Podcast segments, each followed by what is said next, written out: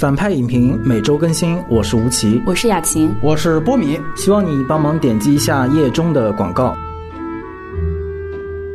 今天呢，我们来聊波兰斯基的《我控诉》，老朋友、新朋友又再次混搭。那老朋友呢，其实就是吴奇啊，这是这个单独的主编。在之前有一期节目单提到过单向街啊，非常的困难。吴奇老师呢，现在仍然是在一个经济极其拮据的情况下来支持我们的工作。今天呢，就等于就是借机再呼吁一下啊，关注单单向街的啊，就可以去这个再解决一下他们的卖书困难的问题。然后我们今天的新朋友呢，雅琴，这个跟我们当时同时。呼吁的另外一个号有关系，就是剩余价值。他呢，其实也是剩余价值他们当时的一个常驻的要电影部分的这个专业的嘉宾。哎，今天呢非常荣幸能够请到雅琴也来反派影评。那正好也说到这儿呢，就再讲一句，我们后来有开了另外一个打赏啊，放了一个这个二维码，在我们赞赏被封的这十五天之内呢，大家陆陆续续的都给了那个二维码打赏。我们把在那个二维码收到的所有钱已经转给了。剩余价值的视野，因为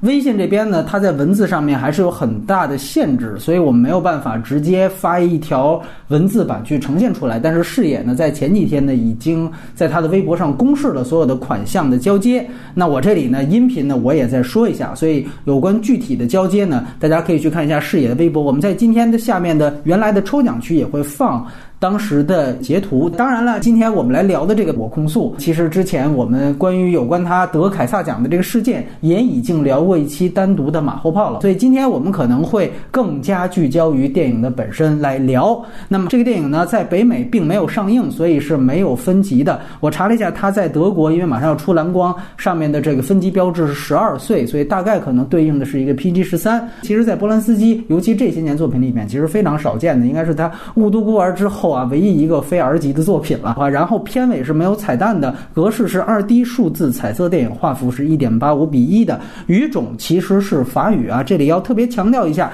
因为这个电影在大陆现在出的所谓资源的第一个版本啊，居然是意大利语的一个配音版的资源。如果你当时恰巧觉得怎么看的怪怪的，你要明确这个片子其实是一个法语片，而它本身其实也是一个法国电影，因为导演波兰斯基现在持法国护照，然后在法国生活。这个事儿是法国的事儿啊，公司主要也是由法国投的，说的也是法语，所以这是一个彻头彻尾的法语片，所以他才能参加法国国内的凯撒奖。那顺便说，这个电影的国际版的片名呢，直译是一位军官和一个间谍啊，并不是我公诉，它跟我们上期聊的《极速车王》是一样，它在国际版跟本土它采用了双片名的发行方式。那么它的出品方呢，其实有非常多，大家能够在前面看到了一堆的这个片头。那么其中当然最著名。的其实就是法国的电影巨头高蒙，影片的国际发行商呢，同样也是高蒙。那影片呢，其实也是有相关史实的，它是根据法国在一八九四年的德雷福斯案件来改编的。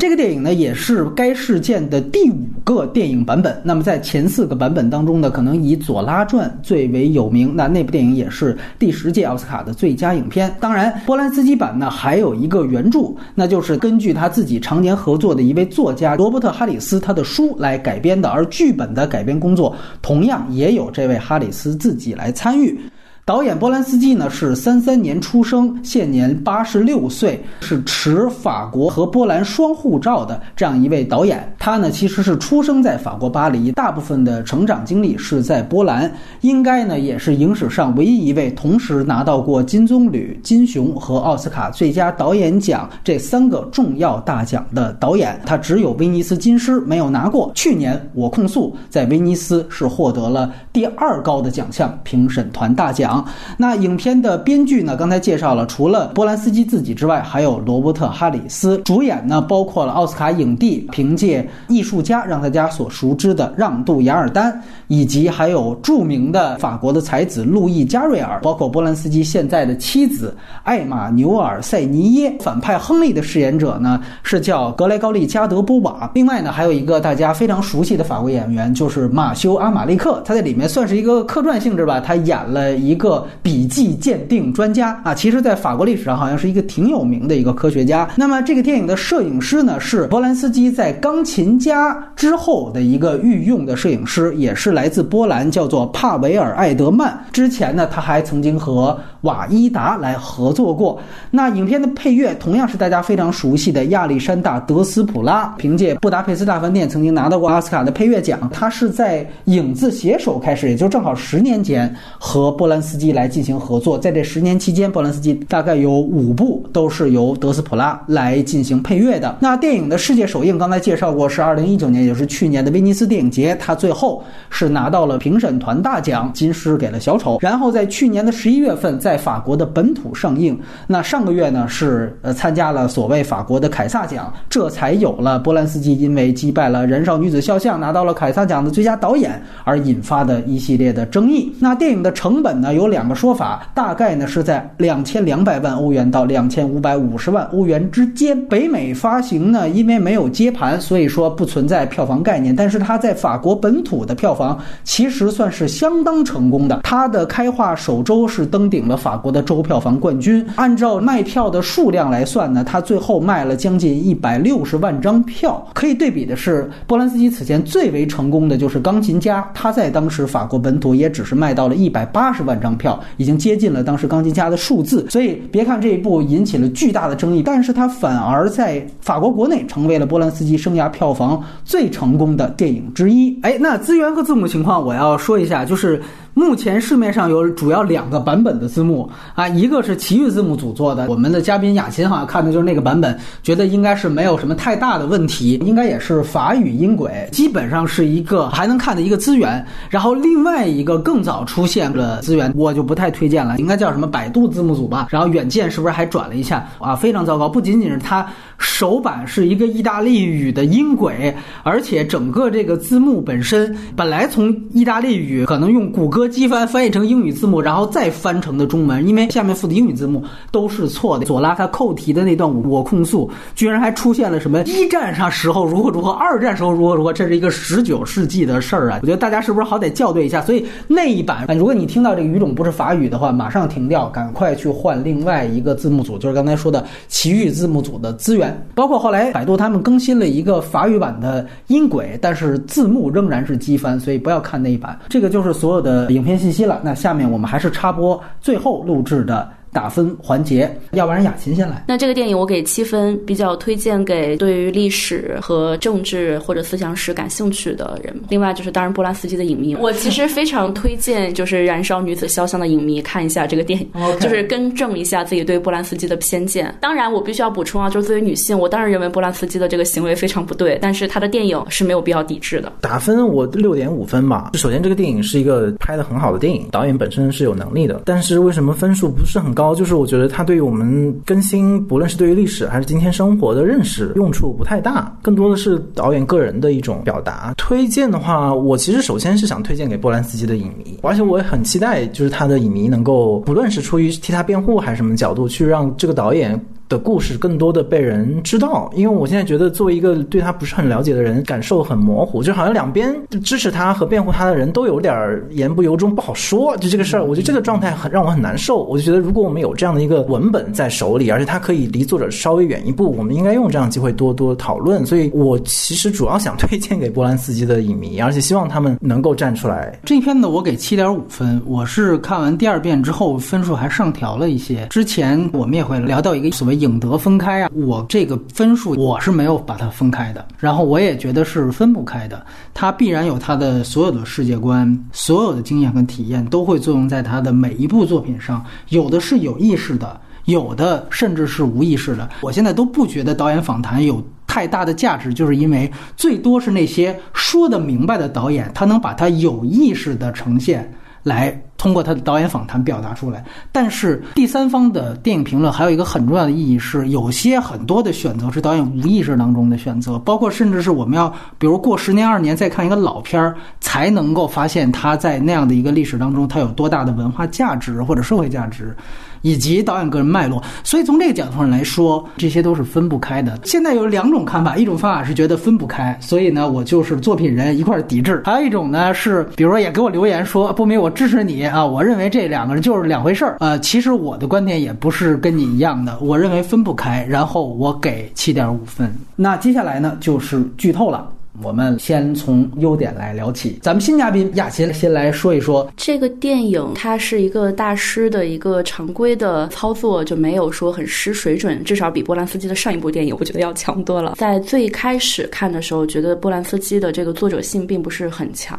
直到电影的就是下半部分，我是觉得自己来说比较喜欢的。当上校他决定要把这个信息透露给媒体之后，然后电影达到了一个高潮。最喜欢的就是它的结尾，因为你在看下来会觉得这个电影甚至有一点像《华盛顿邮报》，是一个比较政治正确，然后他强调的就是说要为正义而战，呃，一个个人去挑战体制这样的一个故事。但是到最后结尾的时候，他其实有一个我觉得波兰斯基式的结尾，就是当德雷福斯过世以后，他再一次向上校，当时已经是一个法国的，应该是一个反正高官高官了，对，然后提出说，其实我还是有一个不公平，就是为什么你在这个蒙冤的这几年可以算作是你的一个军龄可以升官，而我们院的这些年却不给我算军龄呢？就是当位置改变，上校他已经成为体制里面的一个维护者的时候，他给了一个德雷福斯其实并不让他满意的答案。为了所谓的秩序，我没有办法答应这个条件。然后最后字幕一出是说，这个是他们这一生中的最后一次见面。呃，这个结尾我其实还是挺喜欢的，拔高了整个这个电影的一个品相。因为波兰斯基实际上是一个比较反对政治正确的导演，你可以看到他在以往的作品里面都对政治正确有一个反思和嘲讽。那这个电影在前面看的话，你会觉得，嗯，怎么是这样的一个波兰斯基？然后，但是在结尾处，我觉得他还是给了所谓正义这样一件事情有一个探讨的空间。我挺同意雅琴刚才说的整体的观感，就是觉得水准之上。也经常来你这做客的陈丹青老师经常说，画儿里面分，但不是他的原话，就是中国古来对画儿的分呢，什么能品、妙品、神品、艺品。像波兰斯基这个电影肯定是能品，就一看是会拍电影的人拍出来的一部不差的电影。虽然这么说听起来也不太像优点哈。如果还要再说一个优点的话，我说一下我的前情提要。去年吧，就特别想想了解一下德雷福斯事件本身，然后我在中文世界里面一直在找材料读。三月份的时候，突然那个书在多抓鱼上有有货了，我就拿到了这本书。当我看完那本书的时候，我就发现波兰斯基他最近这部电影其实是关于德雷福斯事件的，所以相当于是我进入这个电影的前提是从德雷福斯事件本身来进入的。这个是可能今天我们要聊的话最大的一个不同吧。我不是站在电影来聊电影，而是我把电影作为我了解这个事件的一个材料。所以从这个角度讲，它的一个优点是在于它基本是非常符合史实的，对史实的细节的拿捏，当然有修改和简化这种艺术手段肯定是有的，但是在整个大的脉络以及局部的人选以及对事件的推进的一些细节上，它是蛮准确的，它挺接近我看到的那个一个综述的那个版本。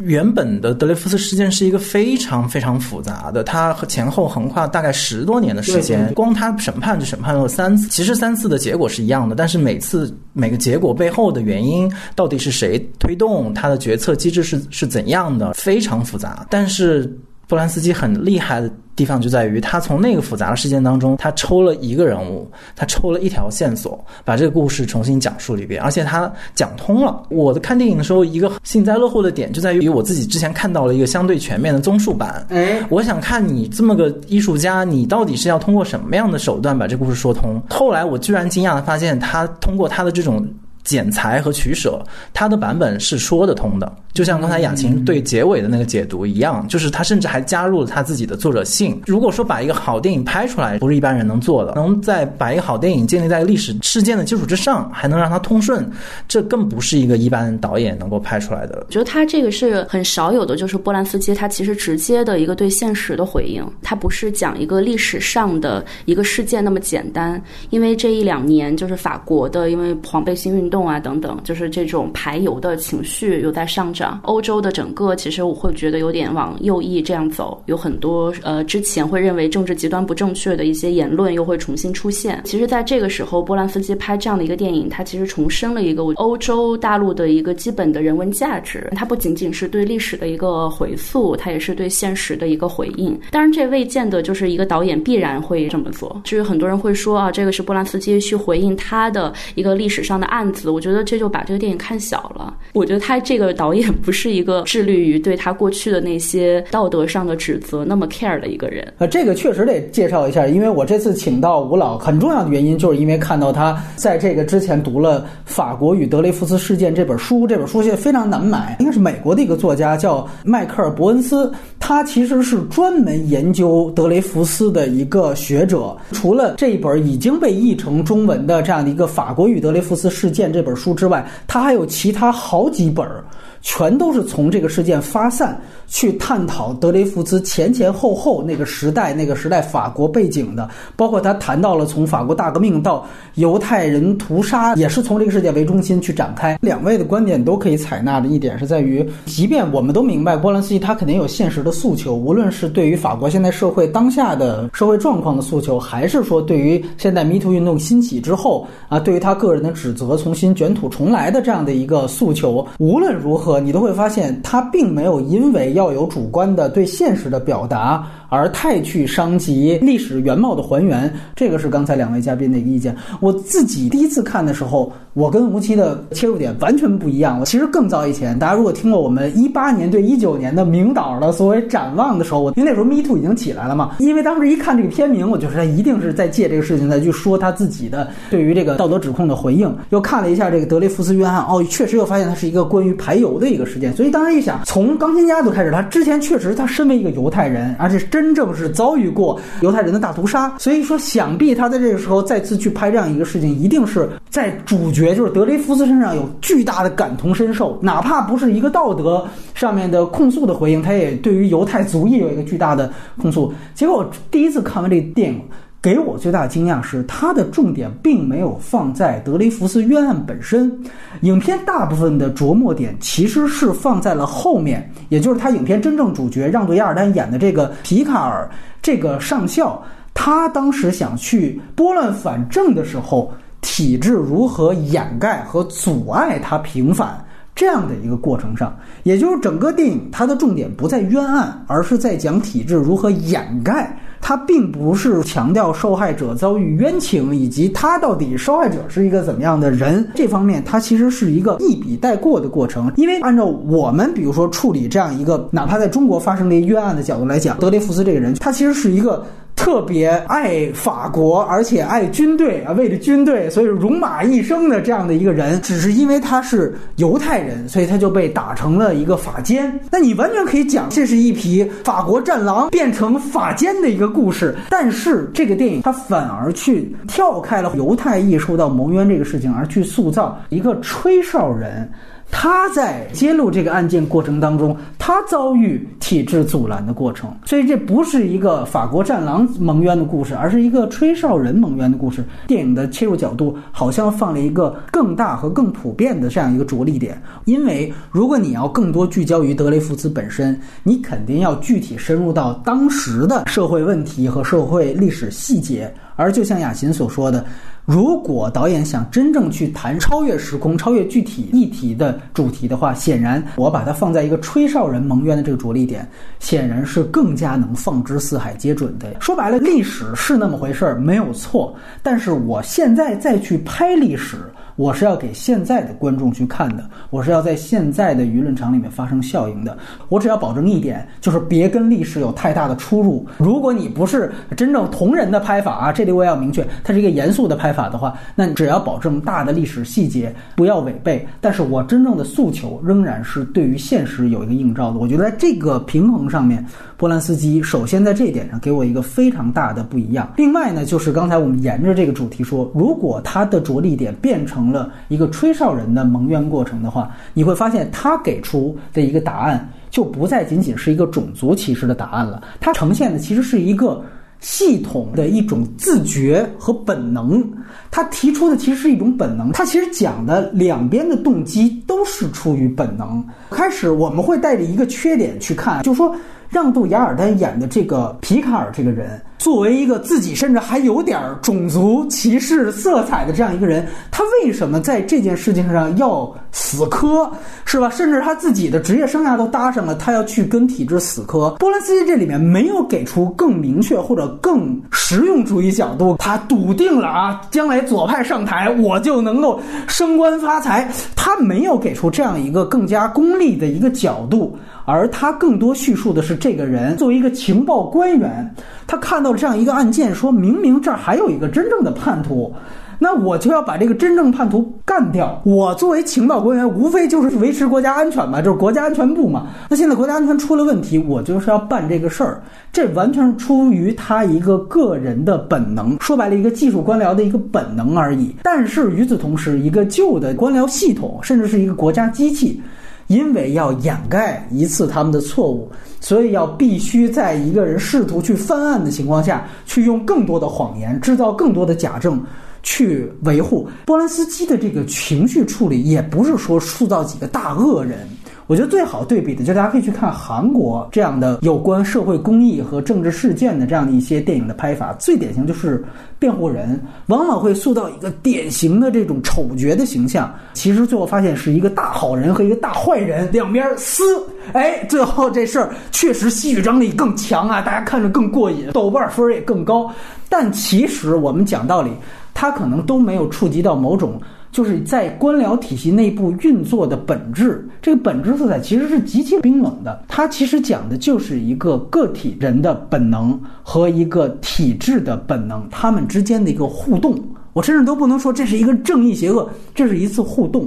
所以才有了刚才雅琴说的这个结尾。就这个结尾是一定会产生，就在这儿，因为当他的着力点发生在我讲的是吹哨人蒙冤的过程的时候，他就变成了一个极其中性的态度。于是乎，我们带着这样的一个视角去看，你会发现他为什么在开场呈现的几乎是一个我们说新局长到来之后，他花了大量的笔墨去拍这个情报局内部的低效。他去拍这个人新局长上任，门口接待处接待员是一个天天打瞌睡的一个老头儿，属于是当一天和尚撞一天钟，在这混吃等死。旁边的这个门房里头是一堆在那儿打牌，就是他呈现的居然是这样的一个如此低效，甚至呈现点是腐朽。让雅尔丹上楼时候摸了一下那个楼梯，或者妥，说这地儿怎么这么臭，是吧？还提出来这个味道。他后来干了一件事，就是我先刷墙，先甭管别的，我先把这墙刷一遍。你不是讲德雷福斯冤案，咱就窦娥冤就完了？你呈现这干嘛？你就证明波兰斯基他重点不在那儿。他在呈现主角所进入到这个环境是一个极其腐朽，它代表的东西是老旧这样一个体制。最有趣的是，他为什么才能上位啊？是因为之前的那位情报局的局长得病了，得的什么病？梅毒。什么局长是得梅毒，然后病入膏肓，然后妻子对谁也都是怨天怨地的，你就能明白，就这国安局局长在任上的时候都在干嘛？你就知道当时所谓这个情报部门在那个时期法国是一个什么样的环境，并不是一个说咱们现在拍说绣春刀啊，是鹰爪，都是我杀人不眨眼，哎，并不是，他不是按这个态度去切入的，他先给你说的这是一个根本腐败无能、烂掉的这样。的一个衙门，特别像晚清政府的那种描绘，是一个衙门。哎。这一下子就勾勒出，就是不是当时的人们多种族歧视。我说的不是这样的一个时代氛围，我说的其实就是一种衙门内部的腐朽感。那么在这些确立之后，他再跟你说，哎，我发现了这么一案子，发现怎么又一个新的间谍，这才开始了整个主线。于是乎，他呈现的对抗，他就不再是一个种族的对抗，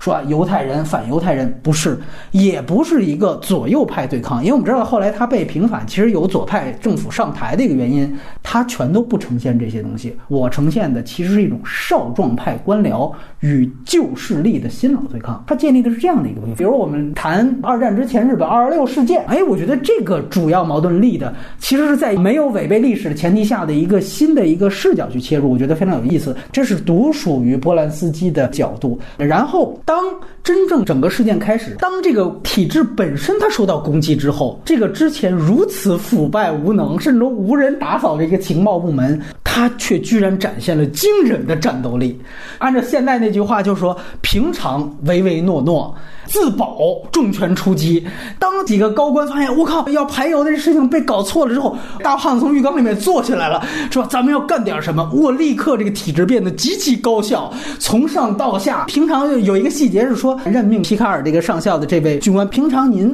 从来不到我们这儿巡视，哎，为什么今天你就突然然来了，对吧？就这个效率陡然一下就提高了。他通过这样一个前后对比，也是在呈现整个国家机器在自保的时候，他的那种运转和他在真正说维持社会正常秩序这种低效，他做这样的一个强烈的对比。于是，当他开启自保，其实是中国观众最为熟悉的很多官场的手段就开始来了。比如说，对于吹哨人本身，我先给你批倒批臭。哎，什么叫批臭？我肯定不能就说我党同伐异啊。哎，那么我就找你作风问题吧。说哎，说你看你这不是有这么一姘头吗？我就告诉她老公了，你这儿就有事儿啊。完了，我把你们俩这事儿往这官场一散播，我先用私德，先用这些东西把你名声上给你搞臭。然后法庭过程当中最著名的那个将军，当时应该是陆军的最高统帅，他在上台作证。关于真正作证的话就一句，说完之后剩下说我再讲点别的吧。你法官都不拦着，其实就是一种系统性袒护。然后就开始直接允许这个陆军的最高的将军借着他的军威和他在民众当中的这样一个威望去煽动陪审团。这个其实是典型法庭在拉偏架，完全的再去展现说，呃，现在法国的军队的荣耀受到了侮辱啊！如果如果你们要去袒护，甚甚至当时其实法国的总统也都给陪审团直接施压了，就说法国陆军的荣耀就交给了你们十二个人，这什么意思？就是你不能判陆军有罪。整个电影它并没有一个特别明确的，就说找，比如说这边被刺杀这律师说啊，你你们袒护那边，他并没有这么直接借着台词说，但是。稍微懂法律的人，你一看说这是给双方时间关系，你就能明白这里面有非常多的系统性的袒护。波兰斯基他身为一个，或者他自以为他身为一个曾经多次受到过西方法律系统政治迫害的人，他在这方面的处理细节是极其高级的。他只是把这个时间分配给到你。你就会发现这里面有一个极其明显，这个一碗水端不平的事件特别有意思。我立刻想到的是，之前我看了大量孙杨案，证人上台作证，都是有一个最大特点，就是讲了好多。与案情无关的东西不一样的是，在孙杨案那个西方人家的法律是不允许你讲的，他会直接打断说你这个话跟法庭无关，你强调什么我有多努力，你知道吗？这事儿没用。但是在这个案件当中，证人还是在那儿讲关于实锤的事情，因为我没有，所以我不断在强调都是法国军队有多努力，你知道吗？全都是在讲一些战狼的煽动性的言论。完了，在这个时候。法庭是不予阻拦，所以我就说这是他高级一面。当他的着力点已经跳脱出我个人，跳脱出排油的种族问题，他上升到一个更多的体制性袒护的时候，你可以把这个案件跟任何国家、任何时期的社会现实结合在一起，它就具备了相当大的现实性和普遍性。我看的时候跟你的感受其实相似吧，它其实讲的就是你在面对一个个体，你在面对一个结构性问题的时候，你是如何自处的。其实，在这点上，我觉得很有意思的就是他的这个选择。嗯，因为照我们的想法来说，你要不然就拍德雷福斯蒙冤，他有很多故事，这里面也展现了他的妻子、他的孩子、他的家庭，反正都是很苦嘛。对，窦娥冤嘛。对，要不然按照以往的操作，就是你可以展现像左拉这些呃更在历史当中更为人所知的这种知识分子的良心。哎。那如果这是一个韩国电影的话，一定会展现他们之间的这些，因为《左拉传》其实也是这样的。没错，《左拉传》的处理就是让这个德雷福斯的老婆去找左拉，这当然可能是虚构的。对对对。然后左拉的良心被激发了，然后他写下了《我控》，会去讲这个过程。但他为什么会把视角放在上校的这个身上？其实我觉得他带入的就是普通人的视角，他在问我们每个观众，就是作为一个普通人，你在面对这样的一个事情的时候，你会不会做出一个关键性的选择？这个电影。其实有一个特点，就是你会发现它的那个时间的跳跃是很快、很跳跃的。对对。然后它其实有很多可以展现矛盾的地方，它都没有展现。比如说德雷夫斯在狱里很惨呀，让这个电影看上去更好看，但他都没有这么做。啊，他其实展现的就是这个主人公在不同的时期，他如何去面对他的压力，他怎么做出一个选择。其实，在这个事件当中，我们最能够带入一个普通观众视角的就是这个角色。因为我没有办法想象我是左拉，我也没有办法想象就是我是那个受害者，因为可能对于大部分的普通观众，他没有这种情绪。他选择了一个看上去最平庸、最普通的人，他的生活其实也乏善可陈。这就是为什么其实这个角色也没有太多给演员发挥的空间。借着你这个话说，谈到这个角色，他我觉得另外一个特别好的一个优点，就是整个对于角色塑造的去英雄主义。这个就是刚才回到雅亲最早那个结局的问题，大家觉得，哎呦，上面你选择不展现冤案，你展现吹哨人，这在欧洲上也没什么多稀奇之处，尤其何至于让那么多评委冒着被骂的风险还给这个电影奖？我觉得另外一点很不同的就是他对这个让渡亚尔丹演的皮卡尔这个主角的塑造，几乎是完全去英雄主义化的塑造。你对比辩护人，就是东方大家去写人物的时候，还在停留在给人物丰盛的阶段。就是你得先是一个道德上无瑕疵的雷锋，你说出的正义好像才特别正义一样。其实事儿对就是对，错就是错，甭管是谁说的嘛。这部电影其实就是这样，它最明显的去英雄主义化，就是雅琴提到这一头一尾。你看，整个电影都是讲让渡亚尔丹演的主角皮卡尔上校给德雷福斯鸣冤的故事，但其实他们两个真正见面产生对话只有两场戏，一头一尾。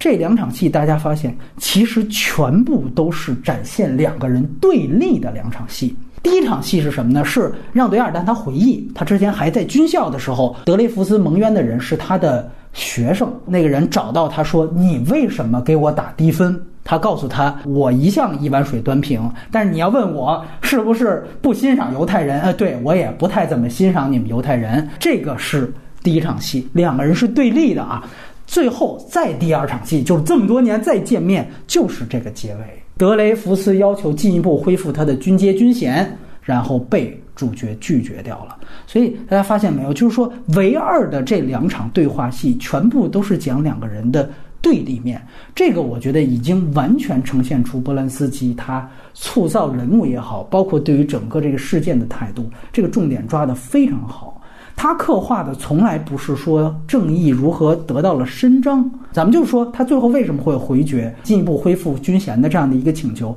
一个是回应开始第一步上学的时候，他说我就不给你高分，但是我本身也是有反犹情绪的，是不是在最后一幕当中他的反犹情绪仍然在作祟？这个是他给的一个首尾呼应，因为只有这两场对话戏有嘛。第二就是电影是不是在强调出，当主角也晋升到统治阶级之后，他也成为了这个体制的机器的一部分之后，他的屁股是不是也自然就会呈现出一个体制自保的一个特性？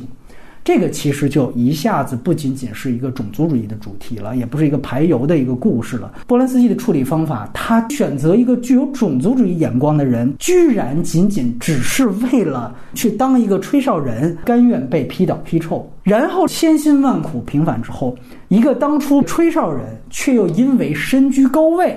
而又拒绝掉了德雷福斯的合理要求。这两点就是波兰斯基整个电影的核心价值。刚才我们在节目之前，我跟两位嘉宾讨论过一个事儿。就是关于主角的这个姘头，第一反应都会觉得这个姘头的戏是不是有点太多了？就尤其是让他自己妻子去演这样一个姘头。你看他最后呢有这么一个情节，是说他俩最后因为这事儿也跟他前夫离婚了。他们俩最后在一个花园散步，你感觉是一特别浪漫片儿的一个结尾。主角甚至都表达出求婚的请求了，然后女主角把他拒绝掉了。完了这个事儿之后，才接了最重要的那场戏，就德雷福斯去。你第一面会想这两场戏。接的莫名其妙，这有什么关系？最后无非是给他个人一弧光一个落点。后来我发现，如果你从这个女主角的视角去出发，非常有趣。就她原来是个有夫之妇，她的丈夫原来是个什么地位的人？其实就是一个高官。完了，因为她的这个姘头啊鸣冤，所以导致呢，咱俩的通奸被揭发，我跟他离了。但是也因为这件事情被平反，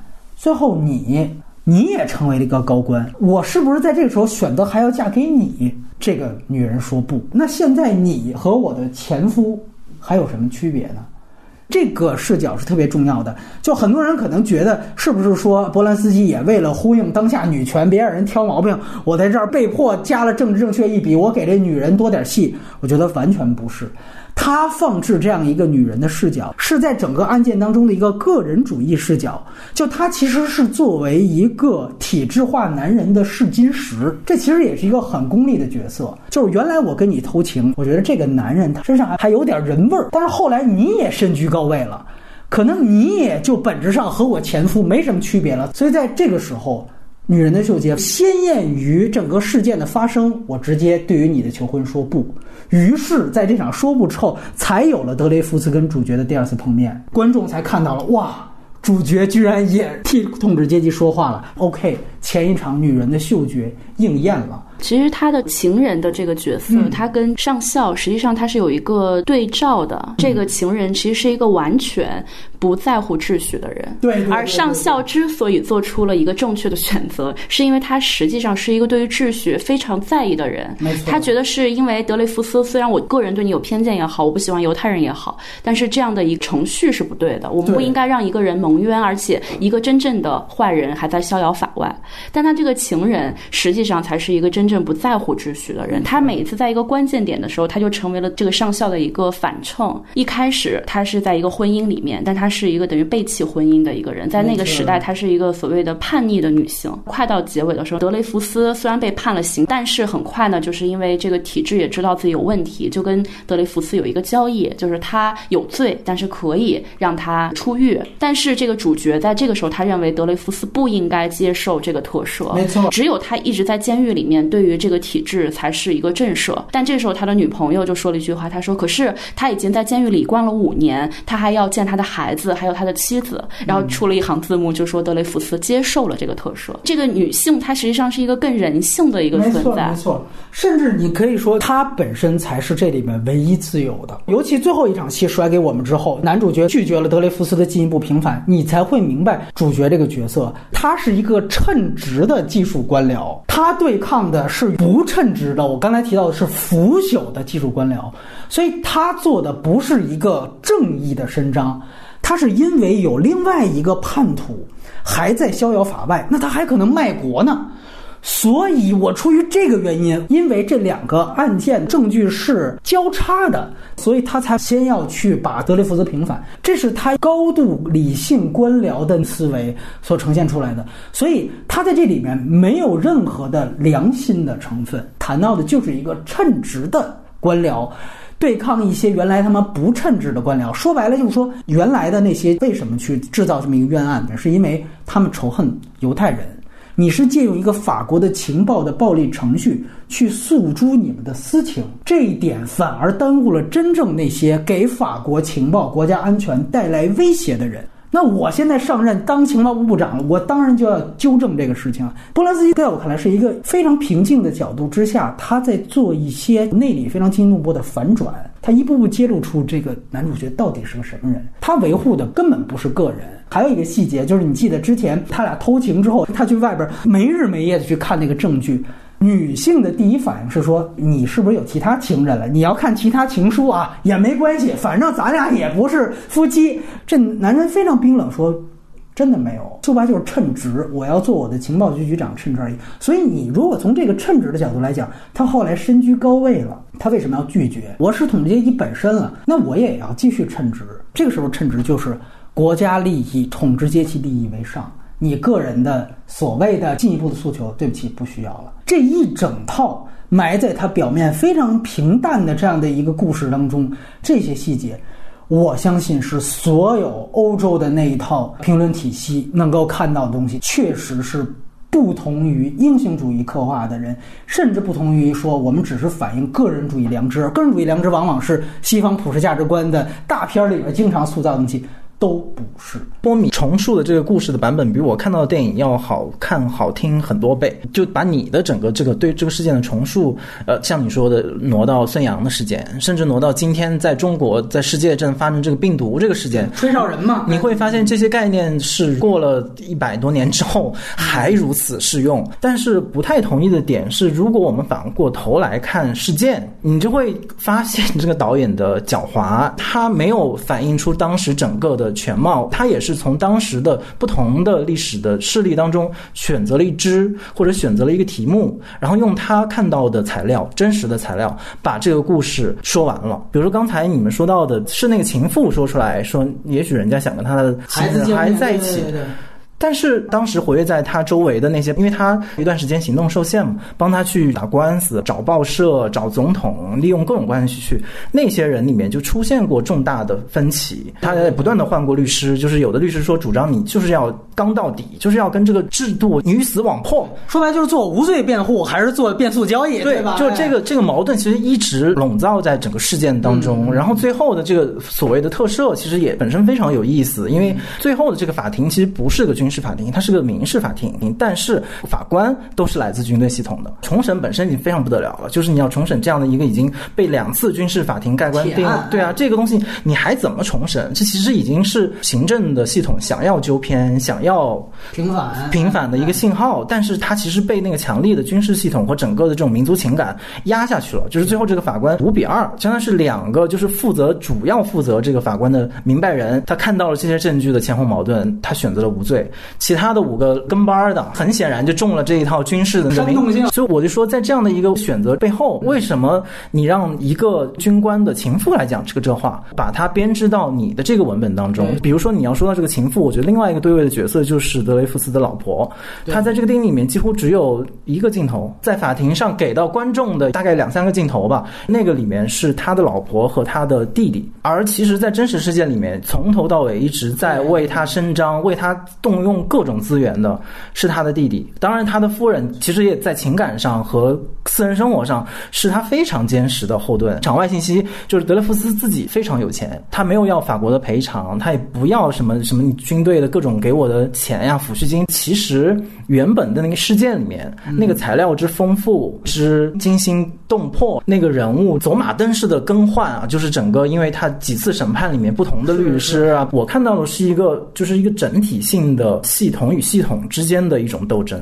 它不是一个个人与系统的斗争，因为在当时在就十九世纪末那个法国那个环境里面，它是个什么系统你都说不清，整个系统的那个混乱、那个分裂和所有的势力之间的这种矛盾，包括刚才提到的女性的那种自由，其实在当时也可以对应说有很多无政府主义者，他们也在加入了这场这场舆论的混战，或者是实际的混战，所以在那样的一个场合里面，我看到那个文本的进展是说，这个人他要想得到这个公正是不可能的。一方面当然会有一个很强势的军队的力量，就是一个国家的或者国家和民族荣誉的力量。这个东西是强大到你别的东西都靠边站，类似像左拉这样的，当然是很重要的。包括我控诉这篇文章，但是那篇文章应该是说是在第二次审判之前，嗯，相当于是那篇文章掀起的所谓我们现在来看的滔天的舆论的巨浪，屁用没有。说实话，他还把左拉自己拉到了一个被审判，就说你造谣啊什么，然后他后来就就又跑了，跑英国还荷兰去了。如果说波兰斯基的这个故事的版本告诉了我们左拉的那个英雄主义的知识分子挺身抗议的故事的漏洞的话，那其实波兰斯基这个版本也是有漏洞的。我明白，对这个也是我们要充分讨论的一个原因，就是它算不算缺点是一回事儿，但是它是值不值得补充是另外一回事。我相信整个全貌肯定是有非常复杂的一面的。当然，我个人觉得，如果你要论这个电影的调度上的亮点的话，也为数不多。开场我觉得就算一个，大家去可以对比一下，呃，之前三七年的《左拉传》。他当时是奥斯卡最佳影片嘛，《左拉传》中间也完整拍了这个叫拔街的这样一个情节嘛。这个场景两个电影都有，大家可以找资源对比一下。最大特点，左拉他在这个场景当中，他用的是切分场景，他用剪辑去切分了所有的场景。军乐手他要敲鼓，他就切鼓，然后旁边有这个民众呐喊，包括德雷福斯他本身面部表情呢，他一定要推特写，强调的就是这个人遭受了多大的不白之冤。但是波兰斯基你会发现，他开始其实用的是。一个远景，然后是一个横摇镜头，大部分的时间没有做剪辑。本身电影摄影机的视角就是远观，我跟这个事件当中的任何一个人都没有关系，我是完全一个超然的视角。然后第二就是他强调出人的渺小，开始那个众人其实也不宏大，他不是张艺谋拍集体主义方法，一点都不好看，他。强调的其实就是一个人和众人这个数量的对比，他把这个悬殊感体现出来了。其实他紧接着下面的戏仍然沿用了这样的镜头语言母题，就是他对于远景的使用，他照了那个恶魔岛那个轮廓，就马上判刑了嘛。然后他先给一个从大、中、小，最后啪一下一切，切成就是一个海平面，小到那个岛你都看不见轮廓了。这个和他的开场摄影机的语言母题是一样的，他要强调的就是个体个人的渺小。所以这个也是整个跟我们刚才提到的整个他后面要谈到的这个事情是一样的。反倒我觉得法语版的标题某种程度上是一个骗术。啊，其实它的国际版片名更准确，它叫《一位军官和一个间谍》。听这个其实是更平视的，它特别像那个呃勒卡雷那个小说《裁缝、郭将、士兵、间谍》，其实是一个完全平视的一个视角。这可能更加能体现出波兰斯基他的整个的用意。到后来，随着腐朽的体制展现出了惊人的效率感，你会发现导演的调度也是跟着这个效率感开始有一些主观的情绪。前面所有的电影的转场，你都能看出来，比如说将军。一指地球仪，咵一下就进到这个恶魔岛。包括皮卡尔一看树，咵一下变成回响啊，说原来军校打低分。你感觉这都特别老派，甚至过时的这种专场方法。直到你发现皮卡尔开始他要纠偏，他开始要真正发挥吹哨人作用的时候，整个转场变得突然猝不及防。他开始用相对政治惊悚的一个设计，是皮卡尔下厨典型不配合他嘛，他就强制下令说下厨你把钥匙留给我，你可以下班了。好，放这儿之后，他就拿着钥匙，他真的就去晚上去单位翻阅。哎，开始给一个外边远景镜头，哎，这晚上的灯亮了，说这个看来主角在彻夜翻阅资料。接回来室内镜头，他就照皮卡尔在书桌当中伏案。这时候中景景一拉远，发现门口是一直之前在休假状态的亨利，就像鬼魂一样，就站在门口。你开始大家第一次看以为是哦，是不是这个亨利接着信儿了，突然杀回来了？结果你会发现，直接让多亚尔丹就问他说：“这是不是你干的呀？”如何说？这是一个正常对话。皮卡尔一点都不惊讶。那么这就证明，这早就是一个几天之后，甚至是几个月之后的场景了。前面的转场是出挑的，生怕你看不出来，地球一夸指进去，到最后随着整个事件一起来，波兰斯基手法马上变了，转场方式变成这样的一种政治惊悚常用的这种境内蒙太奇方法。你会发现，这个场景是跟着它的主题的进阶而改变的。这个纯熟度啊，包括这个老练程度，呃，一般二班的导演可能都想不到你会要用不同的转场方式去进行。在我看来，这是波兰斯基内功大赏，他不是一个说外边炫技，咱看一九一七，你就给摄影师跪就可以了。这个波兰斯基他不是这样的，他拍到他这个程度全部是内功，就是我在这掰饼。你包括左拉那一场，其实他又换了。他那场缺点部分我也有点微词，但是他那场其实是最主观了。大家想想，开场时候你是最客观的，到左拉那场他使用了一个什么方法？他其实用的蒙太奇，他用的其实是让每一个被控诉的对象读出控诉他的那一个段落。他不像原来拍左拉传，我这时候肯定是演左拉那个角色啊，飙戏时刻到了，都得来一场激情澎湃演讲，对吧？得埃尔帕西诺来一场，他不是。这里没有左拉，这里面是让每一个人物说出了他被控诉的那一段，声音全部都是对应的这个角色来配的。其实他想做的也是在煽动性之外，对于这个事件的再梳理。其实他有一个所谓隐喻性的东西在里面。正因为有了左拉在这个《世界报》上发表了我控诉的这篇文章，然后整个欧洲的历史进程，他的思想史，它发生了一个非常大的变化。左拉的这群人，他们为这个德雷福斯来辩护，然后所。才有了现代意义上的知识分子的这个概念，所以他也有在这个语言手法上面，从一个所谓前现代的状态进入到一个当代的电影语言。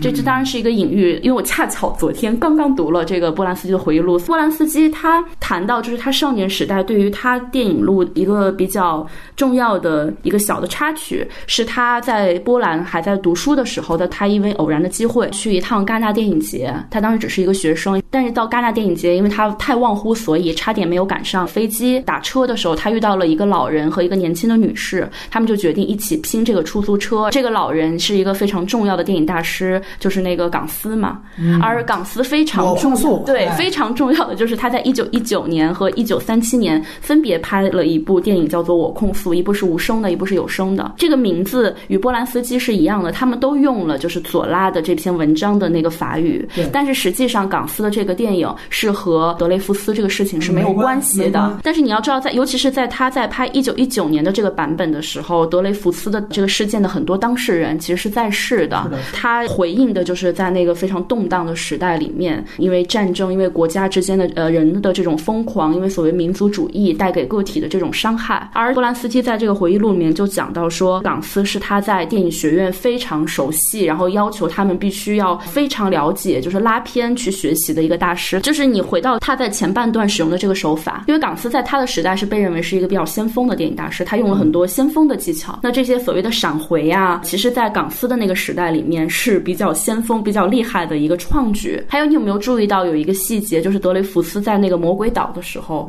有一段其实处理的非常古典，就是想处理他很惨嘛，他被警卫绑在床上的时候，这时候画面突然变成黑白，但他不是呃那种就是我们今天熟悉的黑白，他是那个黑白里面还泛黄的那种非常老旧的黑白电影里面常见的一些处理，这个就是港斯在我控诉里面用到的。啊，钢丝他其实是法国的印象派主义的在电影上面的几个代表人物之一嘛。拿破仑嘛，他的那个手法，波兰斯基是肯定做互动。你说的这个观点我是认同的。他甚至是像黑色党徒一样，他在用一个当时的电影手法的渐变来去做那个时代的历史感的定位。你甚至可以说，如果他在做极端一点的话，他的主角可是让渡雅尔丹。让迪尔丹之前是艺术家来成名的，就说白了，他如果更外露的话，他可以开始甚至都使用默片，就是艺术家那个小聪明嘛。慢慢的，我到后面啪一下，我再转有声，我再来个多兰，我再把银幕撕开，对吧？我再怎么着，我再来个三 D，对吧？他应该是这样。那钢丝原来那个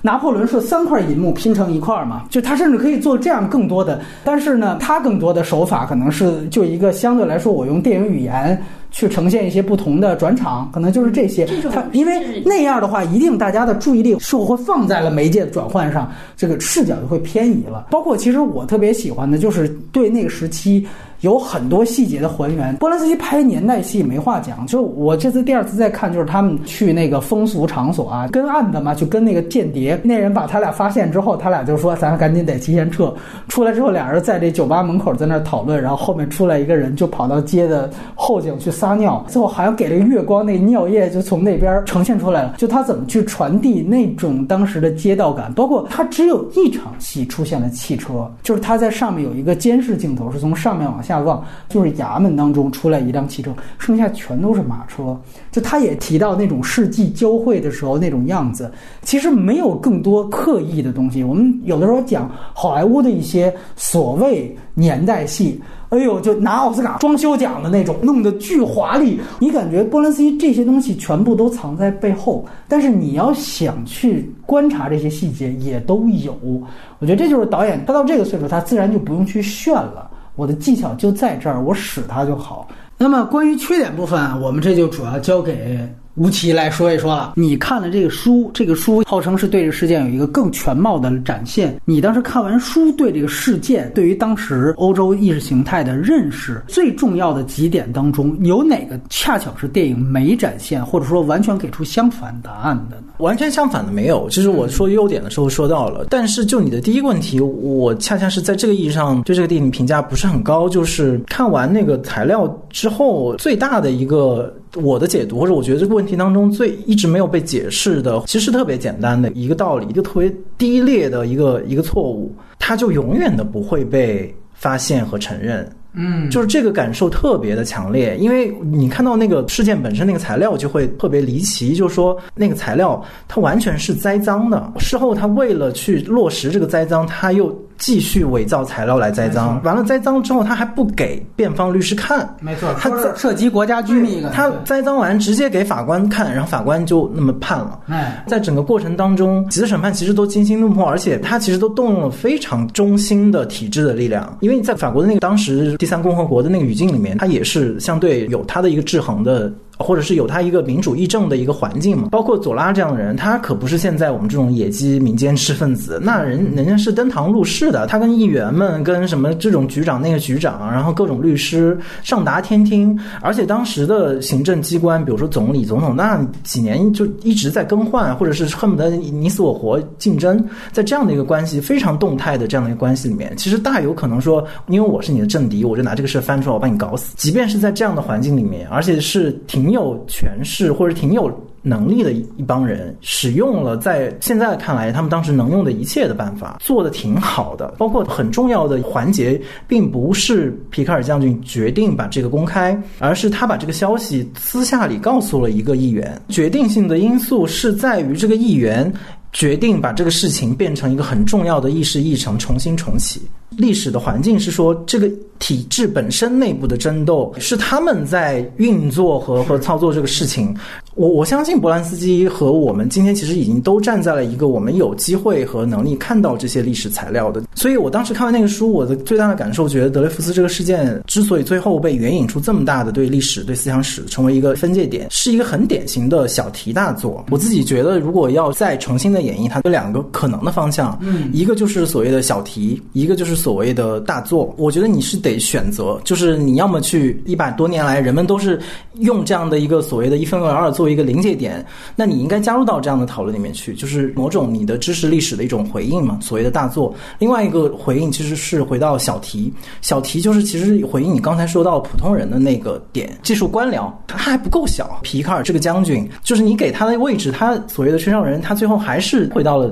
体制当中嘛。那他其实又形成了一个特别闭环的一个关于体制的故事。但是今天我们要去带来任何一种反思的话，其实你就应该打破 A 闭环的时候，也应该打。破 B 的闭环，就你应该回到那个让所有闭环不能成立的那个小题，就是这个人是不是无辜，他是如何无辜的。然后我觉得这个电影给我的感觉就是，明明已经知道那么多了，但是你给我的还是一个非常局部的、非常单一的一个视角的解读。我觉得我作为一个对这个事件本身有兴趣的人来说，我是非常不解渴的。回应你刚才对于波兰斯基的这个期待，这实际上还是要回到波兰斯基他的一个一以贯之的一个作者性和他作为一个作者导演一以贯之关注的东西是什么。波兰斯基他一直在探讨什么是正义。我看过一个纪录片，里面一开始就是采访这个波兰斯基，他谈到了他当年的一个很重要的作品，就是《唐人街》。《唐人街》也是一个正义并没有战胜邪恶的电影。那他在开头的时候，他就说到，为什么正义是不可以战胜邪恶的呢？因为只有这样灰暗的结局，才能唤醒观众的一种愤怒，你才会更加反思为什么这个社会是这样的。波兰斯基的电影大多数都是将善恶模糊化。我控诉这样一个电影里面，他在几乎是遵照这个史实的基础上，当然它必然是一个夹带私货的电影，因为电影它就是一个艺术作品嘛，它不是一个纪录片式的东西。如果你认为纪录片都会带有立场，的话，那这样一个作者电影，它必然是带有导演一以贯之想探讨的东西。他想探讨的并不是回应历史，他有一个更超越于事实之上的一个更加形而上的探讨，就是关于正义的探讨。在这个电影里面，这个上校他做了一个正确的事情，经过种种种种人的努力，然后他呃获得了一个证明。但是这个证明不是百分之百的，他最后结尾的时候也揭露出来了，就是他是一个打了折扣的一个正义。也有很多人去讨论，比如说你正义迟到了这么久，你还是打了一个折扣的正义，你这个还是一个真正的正义吗？等等的这些讨论，我觉得都是波兰斯基他想要去问每一个观众的。如果从这个角度来看，我认为这个东西是很成立的。吴奇刚才提到的这个质疑跟缺点。跟你谈到的事儿，它其实是两回事儿。可能他想问的，我们对于德雷福斯冤案这件事情，它本身是被当作欧洲文化的一个分界点，也是改变欧洲后来整个各方面思潮的一个临界点。吴奇的表述可能是，是不是你应该更多的去呈现这个临界点的作用和位置？比如说，在这之前，欧洲是怎么样的？它的舆论环境是怎么样的？包括各个阶层的这个阵营状态是怎么样的？在这之后发生了什么变化？你以这个做议题，也可以做出来。比如说，我在这样一个更宏大的议题之下，波兰斯基，我提出一个，我告诉你，并没有什么变化。嗯，我告诉你，你看后来你到二战的时候，犹太人不是还是完蛋了吗？不是还是在遭遇灭顶之灾吗？但是这个导演的视角是变成我要展现一个更宏观的历史视角。那当时各个阵营是什么样的？导演的格局，对他对于这个事件的格局，其实讲道理，我开始第一个期待也是这样。包括雅琴你爱谈左拉这篇文章对于整个欧洲知识分子对于政治的整个的参与度的改变，我相信这也是有一个分界岭的。嗯，这些分界岭，也许是今天我们要讨论的问题，但是更多的，我希望在电影当中就能看到。但是我们看到了吗？我们没看到，所以。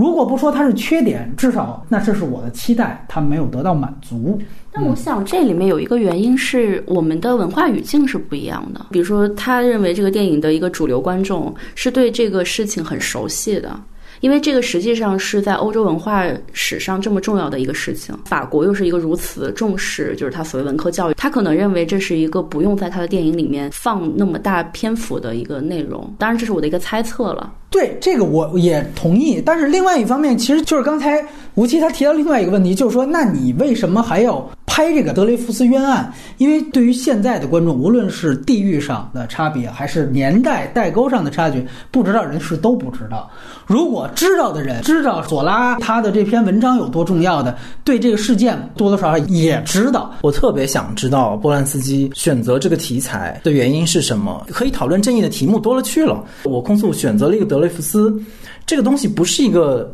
偶然的选择，你也不能把它偶然化。它有一些历史问题，它就是历史问题。就跟我们今天中国，你要谈文革、饥荒、反右这样的一些问题，你不可能说我超脱所有的架构，然后我就我就选一个我自己的角度。从你个人角度来说是没有问题的，但是电影作为一个公共的艺术，是一定会拿这个讨论的，就跟他们一定会拿你的私德来讨论你是一样的。是是这样，就是说，因为我们呃刚才雅琴提到一个问题，就是说这个事件在欧洲文化史上，它到底是不是一个？是众人皆知的事件，呃，反正就我了解的电影维度啊，之前我们介绍过有四个版本的电影，坦言讲，其实这四个版本电影在影史上都不是特别有名。呃，哪怕最近一个版本是九一年的，是肯罗素拍的，导演很有名，但其实你要放在主流影史的影迷的层面来讲，这都不叫事儿。左拉传呢，当时还拿了奥斯卡，但是在整个奥斯卡那个维度里面，这个电影也是非常边缘化的一个电影。当时有一个对于二战希特勒上台的回应，就说这个事件在电影当中得到充分讨论了吗？我觉得其实并没有，因为我们说你确实不能苛责一个三十年代的电影，超出历史，它就在历史当中呢，还对吧？他那个时候他拍的时候，二战还没开始呢，他没办法说更宏观的去看待这个事件以及左拉他所带起来的。这个我控诉对于欧洲文化有多大进程上的改编，他是没那个历史机会的。但是你波兰斯基在一九年拍，你已经过了一百二十多年了，那你再拍的时候，你是不是有这个机会？那你有没有从这角度切入？发现也。没太有，所以呢，大家可能就会觉得这个是不是一个遗憾？呃，原来我其实更站亚琴这边，我觉得其实只要你有一个作者论的角度，其实到现在我都觉得这电影本身已经很好了啊。因为我们聊缺点嘛，就一定还得有更高的一个要求。确实有这样一个导演，有这样的一个兴趣，好不容易拍这么一个戏，电影终究还是一个公众媒介的一个属性。我一直以来也。倾向于逐渐认为，就电影这个媒介，起码到今天，它说白了，它有一定破圈功能的，它就是得把一些在文化界、在知识分子界都已经聊得很透的问题，你要跟大众说。那尤其是你名导作品，大众才会还去看。你看，在法国的票房那么好，对吧？那这样一个情况下，你是不是也要把一些也许在知识分子内部已经讨论的很充分的东西，这个议题告诉大家？但是我自己接着两位的话说，我有一个也是不满足，是在于就是你提到的小题大做这个问题。皮卡尔将军这个角色，他在这么复杂的一个历史的进程当中，一个事件当中，他的角色位置恐怕是被放大了，恐怕是没有电影呈现出来的这么从始至终他都有存在感。为什么我对左拉在优点部分那段我就有点微词？我说缺点部分要聊一聊，就在于。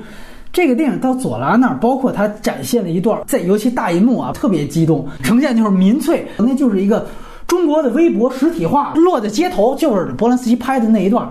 那确实是烧书啊，操，那就是反智主义焚书坑儒啊，那一段极其生动。但是第二遍你。非常平和之后，你去看，哎，不对，这段其实是因为左拉的文章起来的，然后大家反的也是左拉，当然最终后边是反犹。你整个电影其实讨论的一来不是左拉，二来不是反犹。你如果讨论的就是刚才咱们谈到是个体对对体制的话，这一段其实就是跑偏了。但是你的片名就叫我空诉，你又用了这个好像又是一个扣题的主题。也许他前面大部分的场景都在用皮卡尔这个角色去串起。整个事件的时候到这儿就有点吃力了。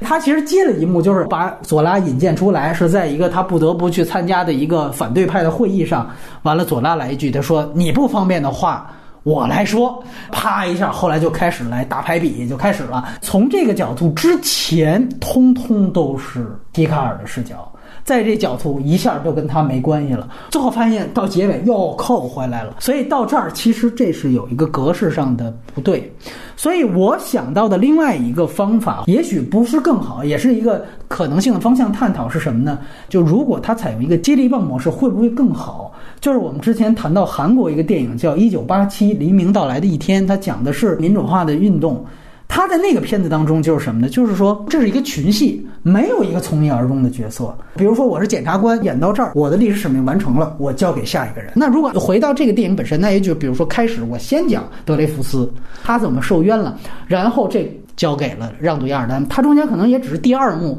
完了，我可以比如再后来交给佐拉。我觉得这个是我的一个讨论方向啊。就如果现在我们讨论的就是一部接力棒式的，恐怕我批评的更加厉害。他直接的讨论历史进程的时候，同时他简化它。这种策略一是比较容易，二是让批评也变得比较容易。就是因为我刚才说，我理解的那个事件本身是相互交缠，然后里面当然有就是所谓接力的形式，但他还真不是说一个英雄接着一个英雄，他是像像这个皮卡尔将军，他是本来是有有一段时间他本来想拨乱反正，但后来他被流放了，所以他退出这个舞台，然后有一帮人在这里鼓捣鼓捣鼓捣，哎，呃也没没成，后来发现和以前那个线连起来了，就是它本身很难被简化成一个接力形式。但是为什么我说面对波兰斯基这个版本的时候，批评变得不是那么容易。我不知道他为什么要选皮卡尔。就是我这个问题，我到现在也没有解释清楚。比如说，如果我们说呃要小题小做的话，你是不是可以选择其中一个特别边角的一个配角？比如说，它里面亨利那个那个大胖子，他畏罪自杀了，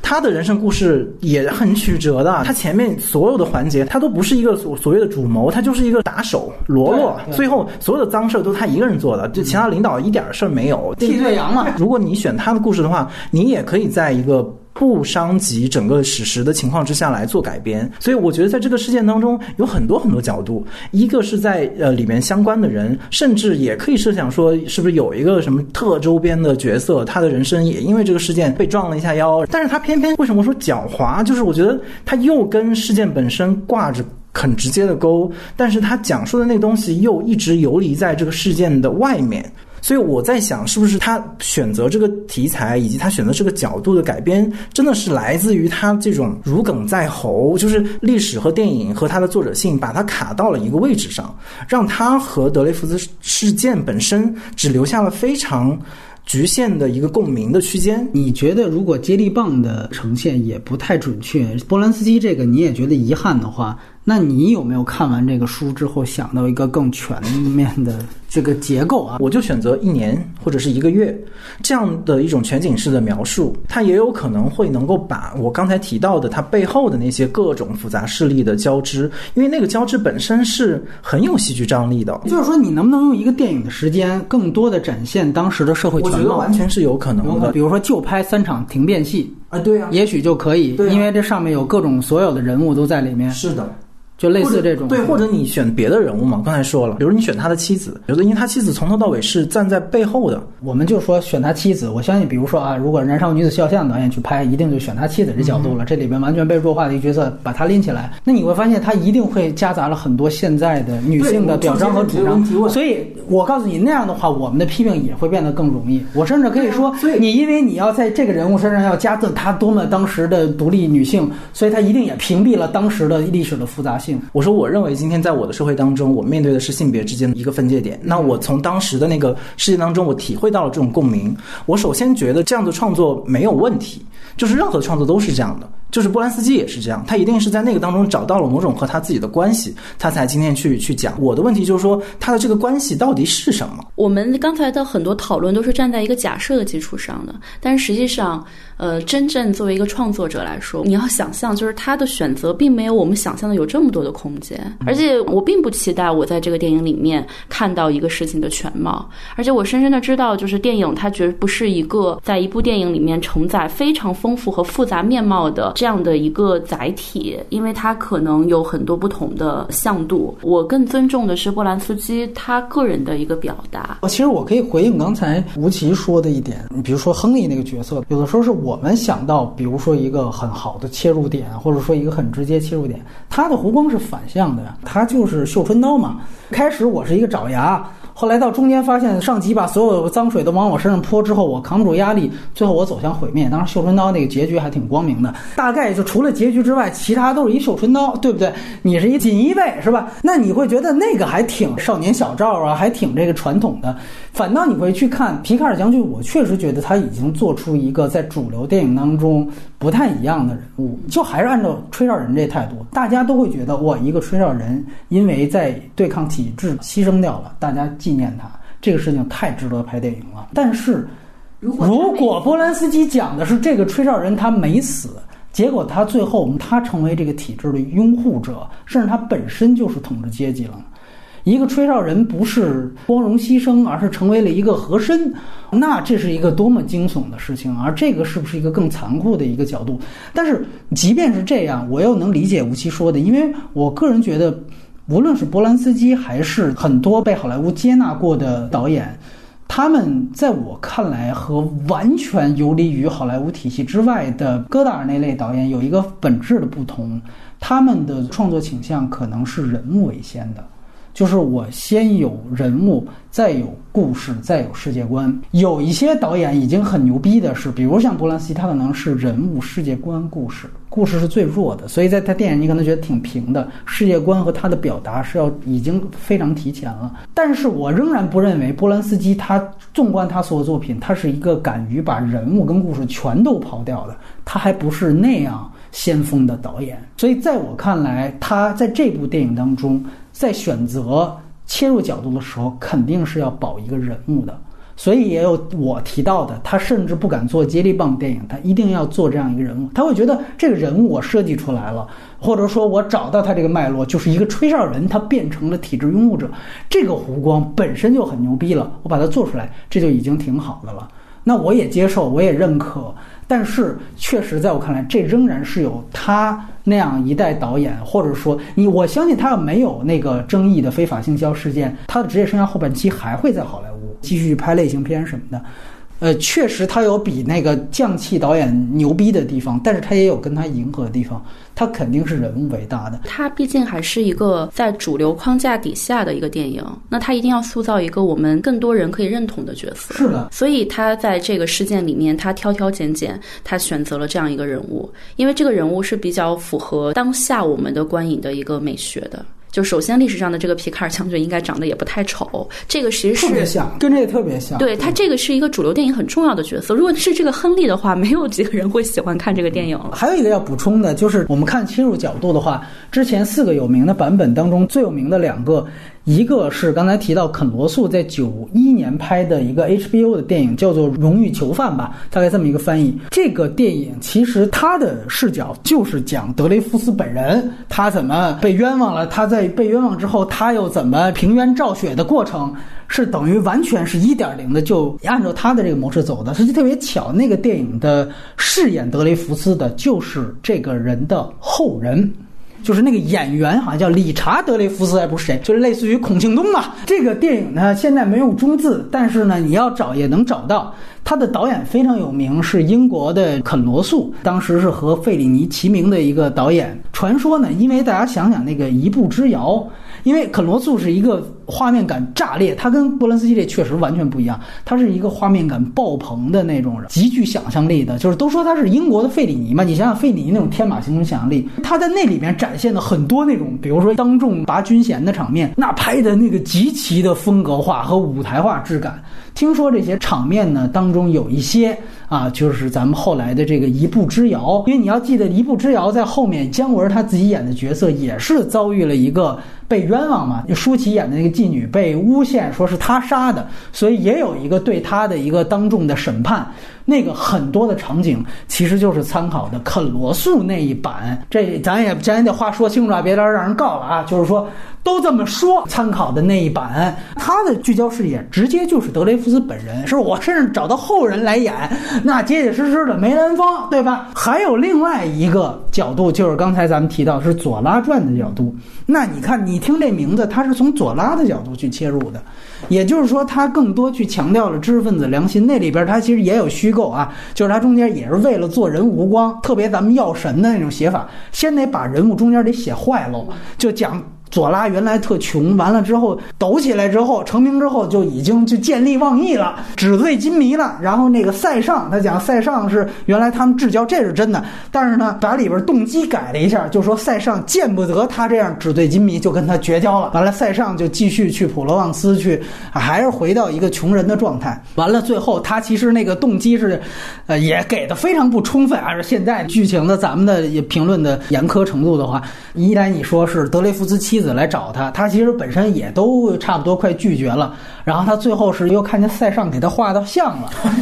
哎，他就觉得哎呦，想起了老朋友在最后跟他断交之前的这个逆耳忠言吧。完了，一下子这正义之心唤起了，完了就开始我控诉。你看他整个聚焦的就变成了一个对于这种知识分子的歌颂，他其实也是一个圣人化的描写。那一百八十度反转，按照现在就确实都非常欠缺交代。但是你会发现，如果以人物为先，都以人为先的话，肯罗素的版本和奥斯卡交影片的。版本已经把几个大家能想到的最知名的人物和第一二视点都给占了，对，所以你波兰斯基在拍的时候，确实这吴奇有一句话我同意，等于他跟历史事件的这个能够拍的这个交集和空间就这么窄。如果我还在以一个人物为先的这样一个创作模式的话。那显然可能皮卡尔，你筛来筛去也就剩下这么几个。其实从历史研究的角度来讲，现在的也流行方式也是把那些二流人物重新的去进行书写嘛。主流的历史研究肯定先是研究那些最重要的事件的当事人嘛，或者总统大人物。对，然后后来流行一种写法，就是从一个你根本不知道的人，然后写起，比如说像《王室之死》这种书。还有一种写法，就是把那些有那么一笔两笔，但是又语焉不详的人，我把它揪出来大写特写，这也是一种方。方式嘛，那他其实能选择的方式很有限，而且关于这个皮卡尔将军的资料还是更好、更多的嘛。雅琴还没说缺点呢，缺点就是如果你认为说这个电影它不是。一个完全作者性的表达，它还是应该兼顾观众和社会性的话，那其实这个电影并不是一个非常好看的电影。这个你无论怎样也不能够否认。波兰斯基有非常好看的电影，就是那种情节跌宕起伏，然后这个包袱悬念都做得很好的电影。类型片嘛。对，这个电影在观看的过程当中，它几乎是一个没有刺激你的时刻的，它是需要你用很多的耐心，需要对观众提出一定的要求，就是。如果你真的是一个对这个事件一点都不了解的人，可能看这个电影就会感觉到更加的索然无味，因为它很多的细节都是语焉不详的。就刚才讲到了他这种特殊的处理方式，一场戏之后，啪，就是两年以后，尤其是那些人物和人物之间能出好戏的那些矛盾都没有。比如说他在狱里的遭遇啊，甚至他连那个叛徒都没有太多的展现。我认为这电影如果对那个叛徒有更多的展现，它甚至可以变成一个法德之间的间谍战，那样也很好看。他都没有做这些选择，观看的这个过程当中缺少快感，这个很难讲一定是一个缺点，但是它是一个让人觉得很难满足的地方吧。他对于法国的军部也好，关于民众这一部分。我为什么当时也觉得左拉那一部分跳？就一方面第一次看燃，第二部分又觉得生硬，是在于他在这里边你会发现，中间拍了民粹，前面都紧盯着人物，后面突然一下子就拍去街头上就已经出来了。但是你仔细想想，你这个电影本身视角就不在街头。你就没太去呈现社会土壤，你突然一下子出来这个，就说真理掌握在少数人的手里边了吗？在这样的一个冤案的情况下，我就想看到一个微薄的落场感。所有的人自以为自己是掌握国家正义，所有人都觉得自己爱国，那种满腔热血，恨不得生啖其肉的那种集体无意识，到底是怎么来的？皮卡尔这样一个官僚角色，你在他的人物身上你找不到这个答案。我觉得这也很重要。就左拉，其实那个事件，它有另外一个议题是舆论如何影响审判。这影响其实双方面的，你不能光说这个军队那边战狼思想影响，他这边也在影响，两边其实都在煽动。那民众在这种思潮交错之下，他们最后为什么还会呈现出某种形态？这个电影其实完全缺少这样的东西，包括还有另外一个视角很有趣，就是说当时法国的大部分民众或当时的主流意识形态有点类似于中国现在，就是比较拥军尚武。但是他当时一个比较拥军尚武的前提是什么？是因为正好那个时代发生是在普法战争之后，一战之前，而普法战争恰巧是跟德国打的嘛，他跟德国打打输了，而且我们都知道这个原来我们那一代人小学有一篇课文是多德写的，叫《最后一课》，讲的就是说他的视角啊，号称是。打输了之后，割地赔款，就把那两个省呢就让给德国了。完了呢，原来就是说不教法语就教德语了。后来当然我也看出大量文献对那篇文章也有回击啊。咱们当然是用作爱国主义洗脑了。回击就说那两个省本来就说的是德语，这就简短截说。总之呢，你能想到就是一个战败之后，本来对于德国就心存不满，本来就拥军尚武，于是乎你抓出这么一个。德奸，那当然我就要讨伐你。所以他这里边这个成因到底是排犹情绪更大，还是法国法兰西民族主义情绪更大？你看这里边法庭里边民众去喊的口号都是法兰西万岁。你这个其实有趣，比如哪怕你带到中国语境都很有意思。为什么当时孙中山提出来要驱逐鞑虏？这其实是一个种族主义口号，你明白吗？他为什么以这个口号为先？那在那个时代的法国，他到底是？民族主义为先还是种族歧视问题为先？在这个电影当中完全没谈，包括他跟二战是不是一样？二战我们记得在德国为什么纳粹上台，也是因为德国在一战战败了，所以。德国的民众且民族主义高涨，于是纳粹才上台，才有了后来的进一步排犹。这些所有的我们说具体落地的东西，这个电影看似是都没有给出答案的。我还是那句话，我也有点同意雅琴，是在于我作为站在波伦斯基角度，我非常清楚他是一个犹太人。我第一，我肯定知道他明白这些事儿，他自己就是说是后来一波排犹运动受害者。第二，我甚至就猜想他有可能为自己的种族代言，而在这样的作者论角度之下，我发现他没有，我才能更多把他判断为一个优点，那就是说我我认为他超越了自己，超越了替他自己的族裔代言。但是如果我们就看这个电影，对于一个旁观者、小白中国影迷来说，不全面。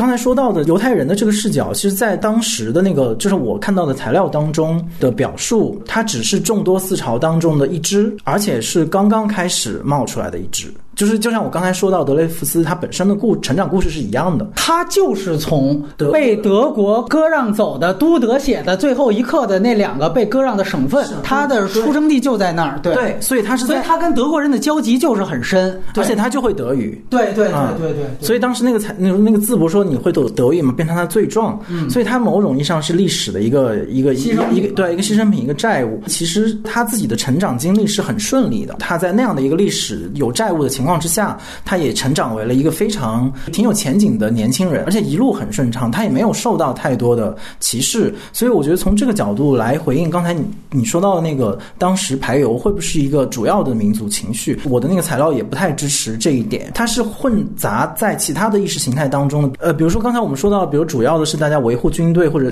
忠君尚武的这样的一个民族主义的情绪，但其实，在这种情绪里面还有一个，比如说是是宗教的这样的一个因素，因为当时的很强势的。天主教的这个势力，他们是站在军队这一边的。他们认为这种世俗的政治对他们这种宗教的统治、统治、统治地位是一种威胁，所以他们要跟这种更更刻板的、更忠呃忠于国家的这种势力站在一起。所以当时有一些宗教的因素也在影响这个东西。那另外一个就是左翼政治，就你刚才也提到了，就是一些无政府主义者、一些一些甚至是很很很左翼的政党开始，因为你共和制嘛，那大家那我们也是想一个势力嘛，参政议政嘛，对，我们也想来参参议吧。有的是真心实意的，有的是借题发挥一下，这个这个也是另外一个很复杂的一个东西。所以我看到那个材料给我的感觉就是说，在所谓的以排犹为最外在表现形式的意识形态当中，最内核的那个就是说，对一个稳定的民族国家的一种捍卫，是压倒一切的意识形态。所以以至于说我刚才说到，比如说呃宗教的，然后左翼的，或者是犹太人的，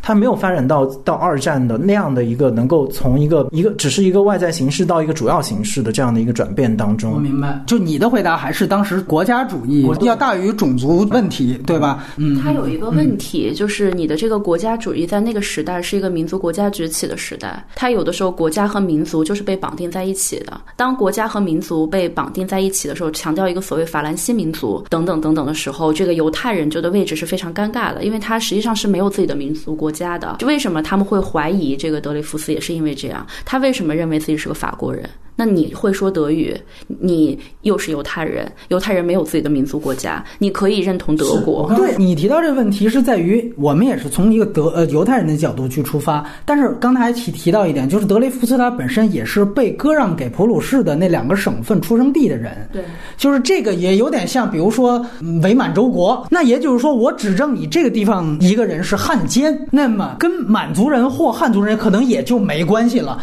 因为这个地方在地缘政治上它就是一个敏感和争议地区，所以这仍然还牵扯到到底是国家主义的思潮让它成为了一个冤案，还是排犹的思潮让它成为冤案？多种势力结合，这里也肯也肯定有主次。我的感受是国家主义为主，而正好当时其实，在这些角角色里面，呃，也有一些来自犹太就是复国主义者。历史材料显示，就是当时的犹太复国主义在那个时候还是一个是一个在萌芽状态对，就是一他的思想的萌芽状态，就是还在形成说什寻求什么样的策略或者怎么样复国，还远远没有形成到二战那个时候，其实已经有清晰的我要去去耶路撒冷，我要跟巴巴勒斯坦干，我要跟英国统管，我跟你干，就那个时候远远没有形成这么清晰的政治方案。对左翼来说也是如此的。其实这个事件的时候，左翼的整个力量。是比较次要的，嗯，就是当时也是左翼政党正在兴起，然后而且是所谓的知识分子学者正在串联。但是呢，我可以值得点是说，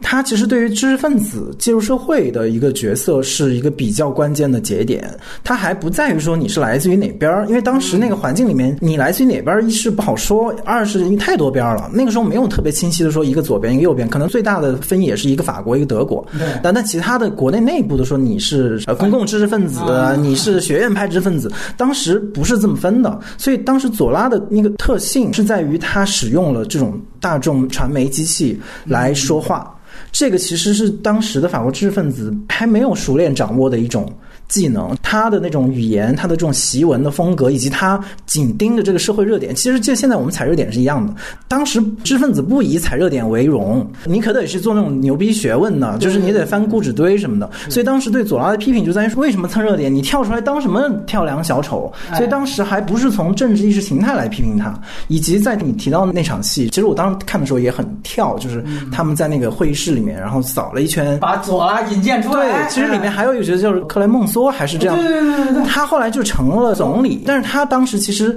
那个角色也是一个知识分子和媒体人士的这样的一个角色，他和左拉其实可以形成一个对照的。大家可以说，就整个这个事件。它带起来的方方面面的东西，确实可延展的特别特别多。舆论这个点，我觉得特别遗憾，就是这个电影没有讲到。就怎么样？我其实觉得有一个缺点，嗯，就是你不觉得这个电影它还是一个很强的精英意识吗？就是它缺少对于普通民众的那种深刻的刻画。对，这个让人会觉得，呃，比如说那些民众就是那么激激情澎湃的爱国也好，他们在那个犹太人的商店里面画那个符号也好，他们就是一个群盲的一个状态，就是蠢嘛。对对。但是这样的。一个态度，在今天看这一场运动就有点精英主义，或者说过于草率了。实际上，在这个电影里面，每一个被精心刻画，就是有台词的这些角色，实际上都是当时的社会的中上层。他对于下层或者普通老百姓的态度是很暧昧，甚至是有一些反感的。他直接就呈现结果，这就是我刚才说的，就是说突然一下子就把民粹的成果焚书。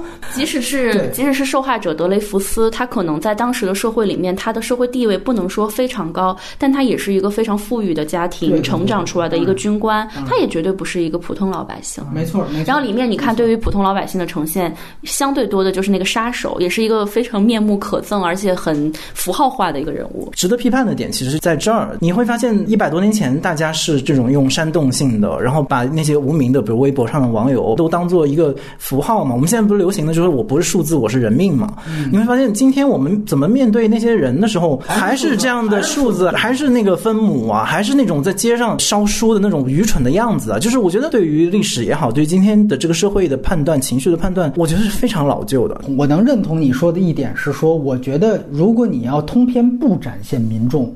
其实都没问题，你可以说我拍的就不是这事儿嘛，就是本身跟民众关系也没太大。对对对，你拍了，然后你就只呈现，我们当然可以说当时就是烧书了。对，那有那可能那人家还说有别的小人物，确实是在这里面经历了他自己很丰富的故事，你为什么不拍？所以这就是导致，只要你要涉及到某一个不是这故事主流的阶层，然后你又只是蜻蜓点水，或者你又只是展现他一面的话，当然就会招来这样的问题。所以我觉得。这个可能是最后我们落到的一个点上。哎，本以为缺点聊不了，缺点聊了也很长。哎，那外延环节，我觉得第一个呢，还是刚才我们提到的很多关于这个原案，大家都在强调我控诉这篇文章对于欧洲文化界的一个分水岭的作用，能不能再系统的展开一下？只能说一点阅读史吧，就是我为什么会一直想去找一本书来读关于德雷福斯事件本身的一个解读，就是因为在我们后面，不管是我们受的教育，还是我们做做传媒工作，不断遇到的问题，就是所有的呃，你的什么福克啊、萨特呀、就您那些大的名字和国内的二手解读，都会把你引到说当时的德雷福斯事件是一个让所有人必须表态，而且这个表态决定了你自己发言的立场和你你未来的选择这样的一个关键性的东西。当时就是对，比如说萨特加缪之间这样的争论非常有兴趣，然后其实你也花了很很多时间，因为他们也有非常复杂，就是二战之后的那个那个历史语境本身也很复杂，你不太搞得清楚。所以那个时候我就觉得，我能把二战之后的那个分歧搞清楚已经不容易了。但是为什么他们还是这样再往前倒倒倒德雷福斯？德雷福斯到底发生了什么？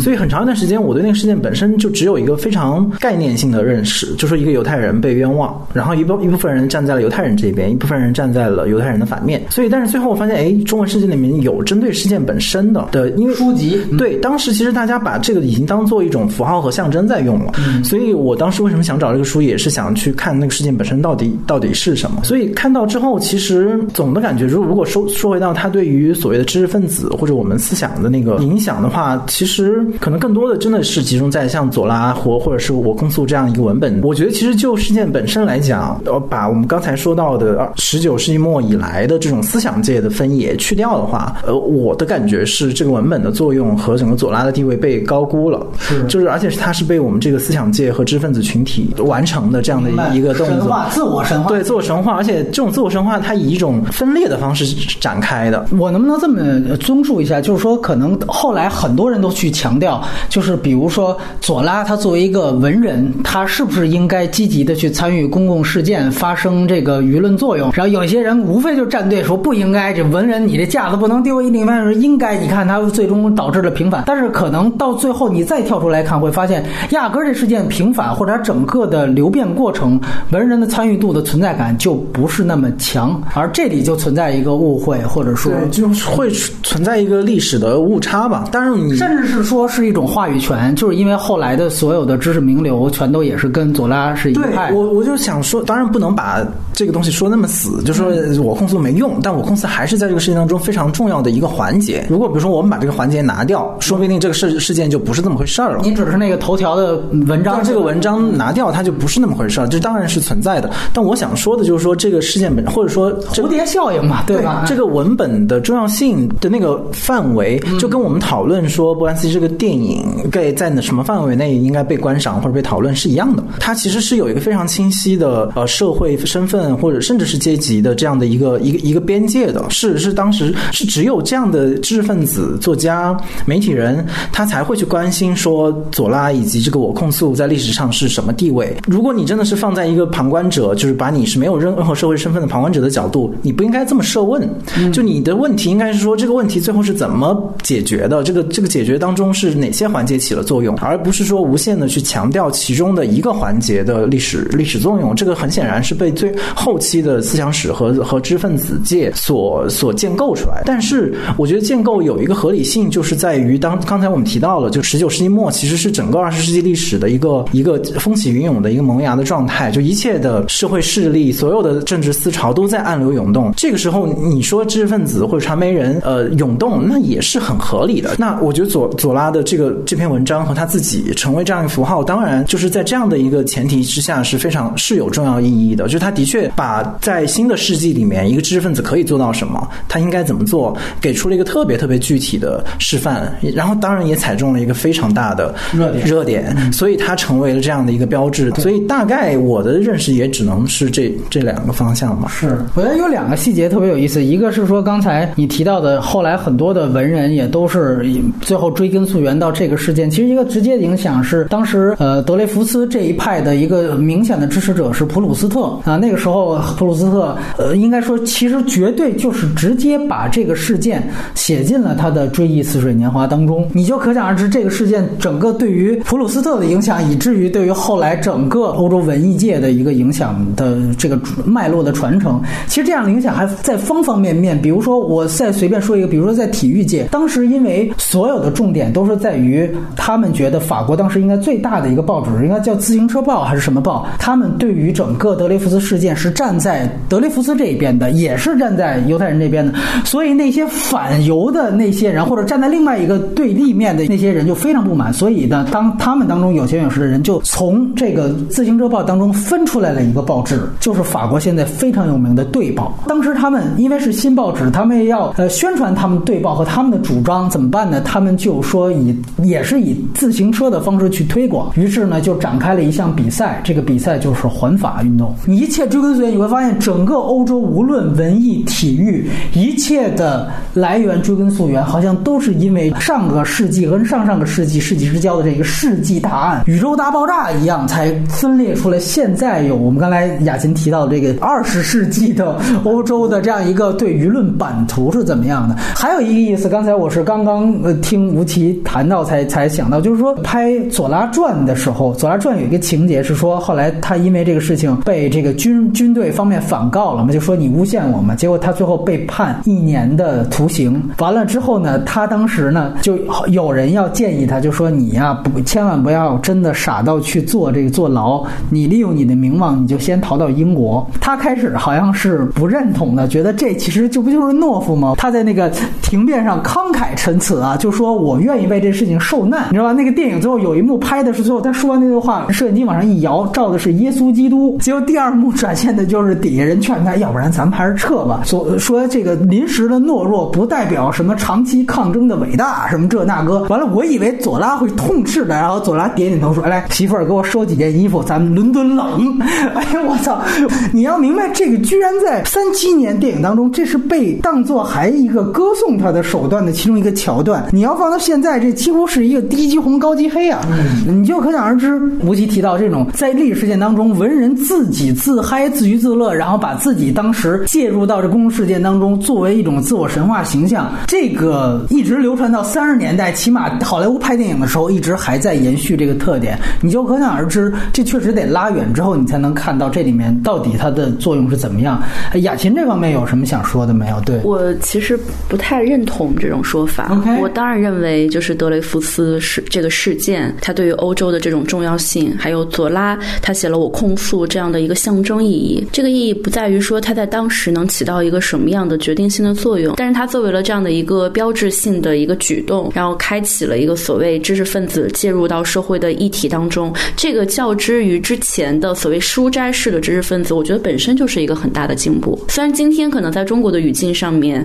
就是所谓的公共知识分子，甚至蹭热点等等，它有了一个中国式的对解读。但是无论在任何时候，我们都不应该呃否认就是知识分子呃介入社会的这样的一个积极的作用。我之前其实写过一个文章，也跟这个有一点关系，就是我记得我的那个开头，我其实那篇文章是写伊文斯的，就是纪录片大师嘛，对对，然后因为我在这个看他那个传记的过程中，我发现伊文斯出生的那一年就是左拉发表我控诉的那一年。嗯然后呢，我我会认为这个理念它其实是有一个传承的关系的，因为左拉的这样的一种行为，让后来的所谓知识界、思想界的人，或是乃至于艺术界的人，他会认为说我自己的这样的一个行动，我是可以改变这个社会的进程的。那在这二就是二十世纪一百年的历史里面，你不能够否认，就是正是因为有无数的知识分子他奉行奉行这样的一个信念，呃，社会才在无形当中得到了推动。其实我和雅琴没有，我我觉得没有分歧。就是我其实刚才想说的，也并不是说我们就抹杀掉的左拉带来的这种知识分子群体的这样的介入社会，然后加入抗议的这样的一个一个举动和历史潮流。这个跟跟我跟这个电影的评价可能是是是同构的关系。就是我觉得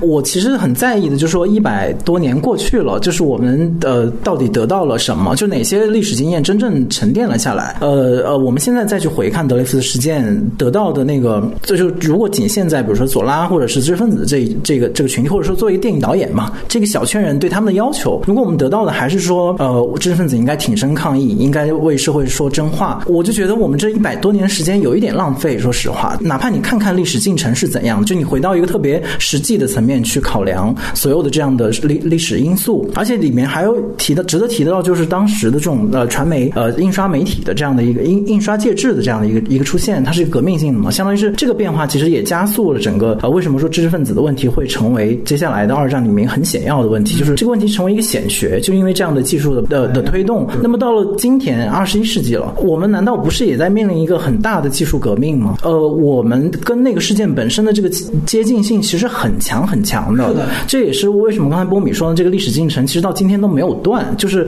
呃，伊文斯啊，到今天什么鲁迅，到今天芳芳，这样这样的讨论，其实还难道不是还在继续吗？但是我在意的是说，我们讨论的这个起点跟质量是不是可以往前再走几步？呃，你你说涉及到一个，我看这个电影的时候，其实刚才没有好意思说，我反而觉得它对于我们当下，就是今天，就是作为一个中国观众来说，它还是有一定的这种指引作用的。当你看到这样的一个现实的时候，你当然会有一个反思性的东西吧？是的是的但但这个其实是一是波兰斯基，他不是他的本意。呃，我其实刚还没有说完，就是在那个时代里面，知识分子他的这个作用性其实和今天是不一样的。那个时候，说实话，普遍的民众的受教育程度是很低的。对然后他们需要有一个具有良心、有知识的一个代言人，所以在那个时候，左拉这些人的发言显得是非常可贵的。那今天也是我刚才批评，就是觉得有点微词的，就是这个波兰斯基的这个电影的问题，他还是一个精英的立场，甚至于包括这个电影本身就是一个所谓的优质电影，这个就是他的一个落后的地方。我大概明白。其实我觉得我们对电影的要求是可以呃非常高的，但是我觉得对于事件的要求，我忘了是不是谁说了一句话，说我们从历史当中学到的唯一一个教训就是我们学不到任何教训。就是我觉得这是是这样的呀。所以说问题在于，如果整个历史社会进程跟一百年前如果没有区别的话，那的确你也指望不了现在的这个对于有现实社会的指认的这些艺术家，他能创造出什么更更进步的东西来。对，个我们社会的现状就是如此。是其实刚才说到德雷福斯事件，那后来就是汉娜·阿伦特在他的那个极权主义的起源里面也提到了这个事情的重要性。它里面就谈到，就是当时左拉这些人他的一个呃方式，就是其实关于这个事件有很多讨论的，但他只讨论一点，就是这就是一个集权带来的一个灾难性的恶果。你让一个年轻人无辜蒙冤，这个是一个什么样的原因造成的？那我觉得今天这个在在我们当下的社会，它它没有任何进步性，我们连这个问题都没有解决。其实我当时不是说很在意说我们今天怎么去看这个事件，而是我觉得我们今天欠缺的是这种切近性。就是今天我们就是讨论德雷福斯或者或者讨论这些电影，我们以一种通行的一种态度，就是会把这个跟自己划清界限。我觉得这不是德雷福斯事件的教训，它也不是左拉或者是二十世纪以来知识分子的那个那个讨论的教训。那个教训是说你得在意，嗯，所以这为什么我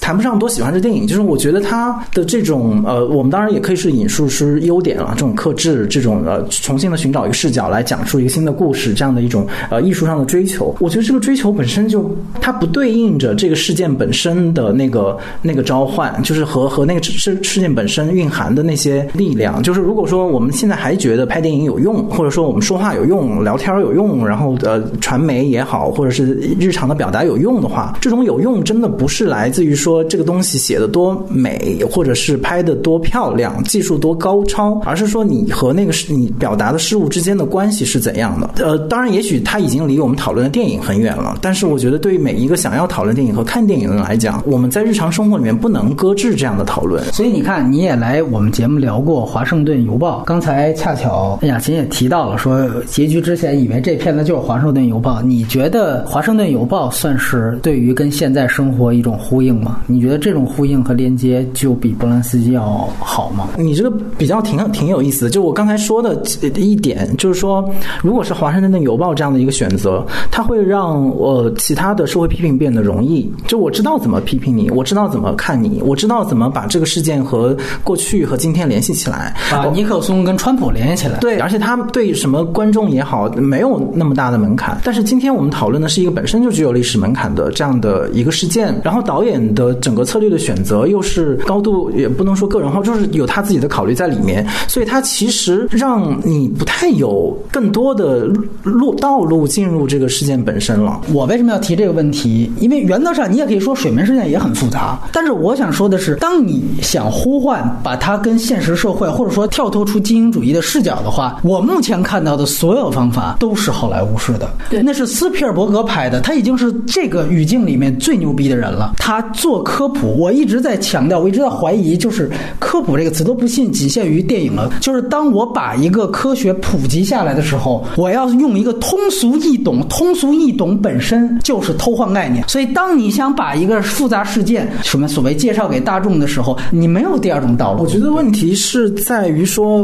为什么欧欧洲这种艺术电影式的对于啊、事件的重新描述和选择，就一定高超高过好莱坞式的呃重现？嗯，我觉得这个问题本身在今天我们可以讨论。就像你你你不接受接力棒式了，那就是韩国电影的是拍法，，就你就会陷入到另外一个陷阱。但是我觉得德雷福斯事件它引出来的，比如说加缪、萨特的讨论，一个世纪了，我们就被这种二元对立的，就是非此即彼的这样的一种框架框在里面。然后你会发现，所有的讨论在这个框架里面都讨论不出结果来，那不就是正反两面吗？完了，最后我们辩证法一一糊弄，然后和稀泥对和稀，然后这事儿咱们就接着过吧，就是好莱坞接着拍片，然后大师们接着实验，就是这个事儿本身，当然它不是我一个人或者是这种任何一种观点能够推进的，但是我想指出的，这是一个一个现实。对那么其实波兰斯基不论是个人，就是我也是刚才知道你说他在美国好莱坞之间他的这种这种个性，或者是这个事件本身，它都是有很丰富的东西，所以我其实是还是那种不满足在这个问题上。其实我们可以借机就转到下一个话题，我觉得也是非常好的一个一个有意思的一个想法，就是说你可以看到我之前谈到波兰斯基这个事件，他这本身他自己现在深入的事件，可能也是现在的一个德雷福斯事件当然，我们不能说它是冤案啊，它是一个德雷福斯的一个热点式的。我们当时捋到过，零九年的时候，他当时被瑞士给呃逮捕之后，还有一百多位电影人，都是当时顶流的电影人来支持他，联联名署名。后来我们也提到，还有埃尔阿基多这样的 Me Too 运动的创始人，当时也签了名字。到到现在又变成了这样一个情况，确实你要说要不对，他一直都不对。那零九年是怎么回事儿？那你要说他有争议，那他一直有争议，他到现在也没有说就实锤，多了几个人也是对他的指控。所以这些问题，他四十多年他的变量并没有调整，但是社会舆论环境却在这十年当中陡然发生变化。这个的社会复杂性，或者说如果现在以 Me Too 运动为准，我们看到这个时代现在起码在围绕着在西方和西方辐射到的这些国家和文化体内所产生的这些解放运动或者平权运动，那它是不是也会有一个新的角度？我觉得，甚至我们可以想到，如果一百年之后有一个导演也只是随便的拍一拍，讲了比如波兰斯基在里面怎么冤枉，可能大家也会觉得不过瘾，甚至他自己都很多事情都是不知道的。所以我觉得在这个层面上，你对波兰斯基的这种期待，有的时候是有一些过分的。刚才我虽然赞同，就是左拉他的这个行为，包括这一派的知识分子，他们作为一个精神的力量，这个是价值是毋庸置疑的。但是另外一点，就是我们不能认为他是一个有知识的人，他的唯一的一个去处。嗯，那波兰斯基他完全可以不回应一个现实，他完全是一个自己的创作，甚至你可以说他就是在回应他自身的一些情况，我觉得都没有问题。我觉得电影，如果你认为它是一个必然和社会产生碰撞的这样的一个产品的话，那它最大的一个意义在于它是否可以引发一个更广泛的社会讨论。就好像我不是药神，它很难讲是一部多么优秀的电影。战狼二，对，甚至是《战狼二》是个很差的电影，但是它进入到这个社会大众语境之后，大家对它的讨论不是这个导演可控的。如果说今天认为我们应该再去追溯德雷福斯这个事件给予今天这个时代的一些什么样的作用的话，我觉得最好的方式就是我们都去看《我控诉》这部电影，你可以去质疑导演给出的这个角度，你也可以赞同他，关键是我们可以去讨论，而且这个社会的讨论的空间应该是打开的。我不太同意，就是因为首先我的批评从来就没有指向过波兰斯基或者是他的这个电影，但是我觉得刚通过刚才我们的讨论，其实我们已经已经开始分析他是一种什么类型的导演。那在这个如果说我们建立在这样的讨论基础之上，其实你已经知道，比如说如果他像雅琴说的，他就不想回应这些社会问题，就如果是这样的一种假设的话，那其实我就有理由通，因为你做出这样的选择，我不看你的电影，或者说我不喜你不是我喜欢的导演。但我觉得今天我们现在之所以说我我觉得有一种被卡住的感觉，就是说这个文本本身或者导演选择本身，他就不把我们带向更广阔的社会讨论。这个我认同。其实波兰斯基在这个点上，他其实是又想说又欲言又止。你说他绝对不想对于自己的事情有回应，那他就不会拍。但你说他特别，我们可以做一个量的对比。我们最早在谈这个片子期待两年前的时候，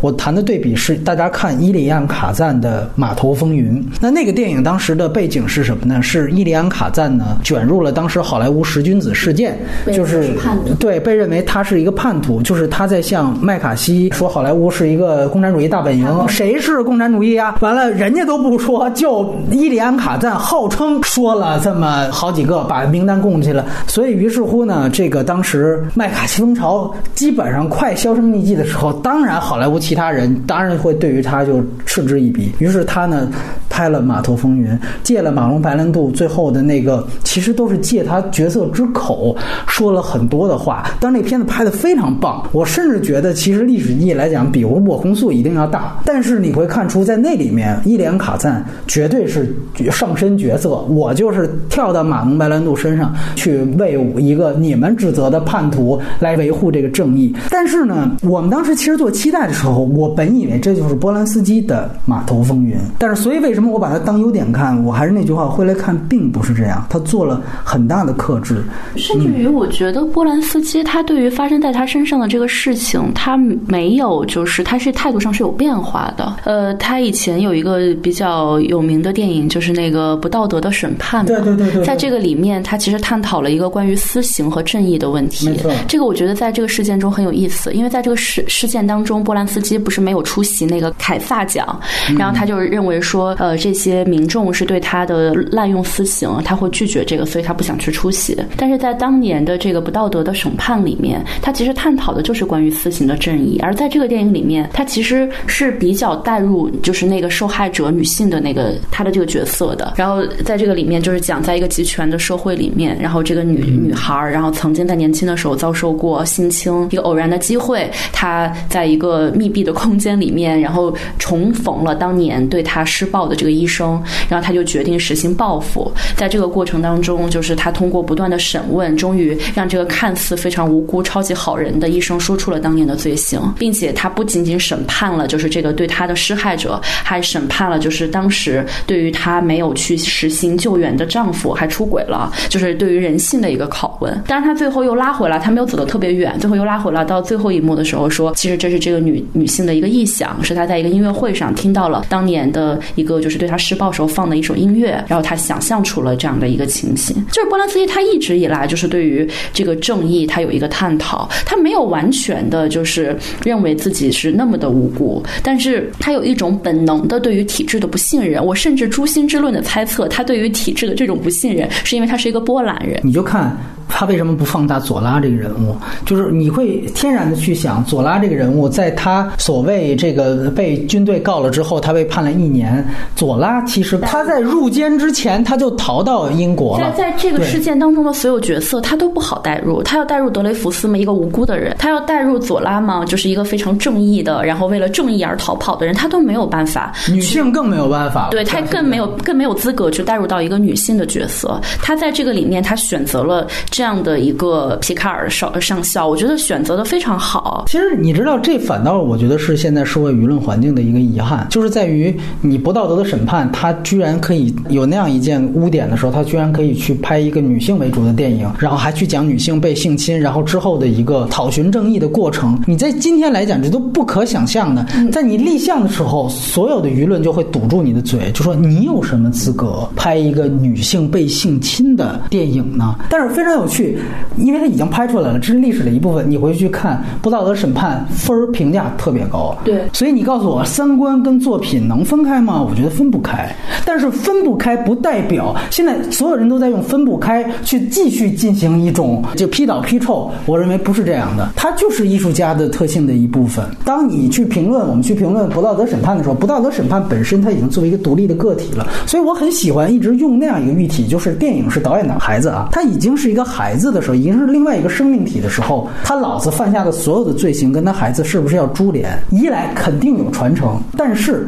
是不是老子英雄而好汉？老子反动而混蛋，那我觉得他的关系就像这个关系。包括有一些人跟我讨论，就是女性，因为现在就是呃，我也很难跳脱出来自己这种女性身份的立场。我甚至觉得我被这种身份绑架了。包括我有一个朋友说，他以前认为作品是作品，人品是人品，但他认为像波兰斯基这样的导演，他必须为他的所作所为付出代价。而他今天的声明，就是因为他当年的这样的一个逃跑，才有了一个延续。那我们假设一下，如果他当时真的被判了很重的一个刑期，或者哪怕只有两三年，那他在出狱之后，他是不是还可以延续他后来的非常精彩的艺术人生呢？但是我们是不是就因此就要认为这样的人就不再有有应该有职业生涯了？我我别说波兰斯基了，就连韦恩斯塔，我都不认为他出狱之后就不能再拍电影了。很有意思的是，在波兰斯基的眼中，尤其是在《我控诉》这个电影当中，他有一个东西，也就是引起争议那句话。他当时是把这个想法告诉了一个作家。他当时在提到他对于皮卡尔当吹哨人的过程当中，他说他遭遇的种种事件，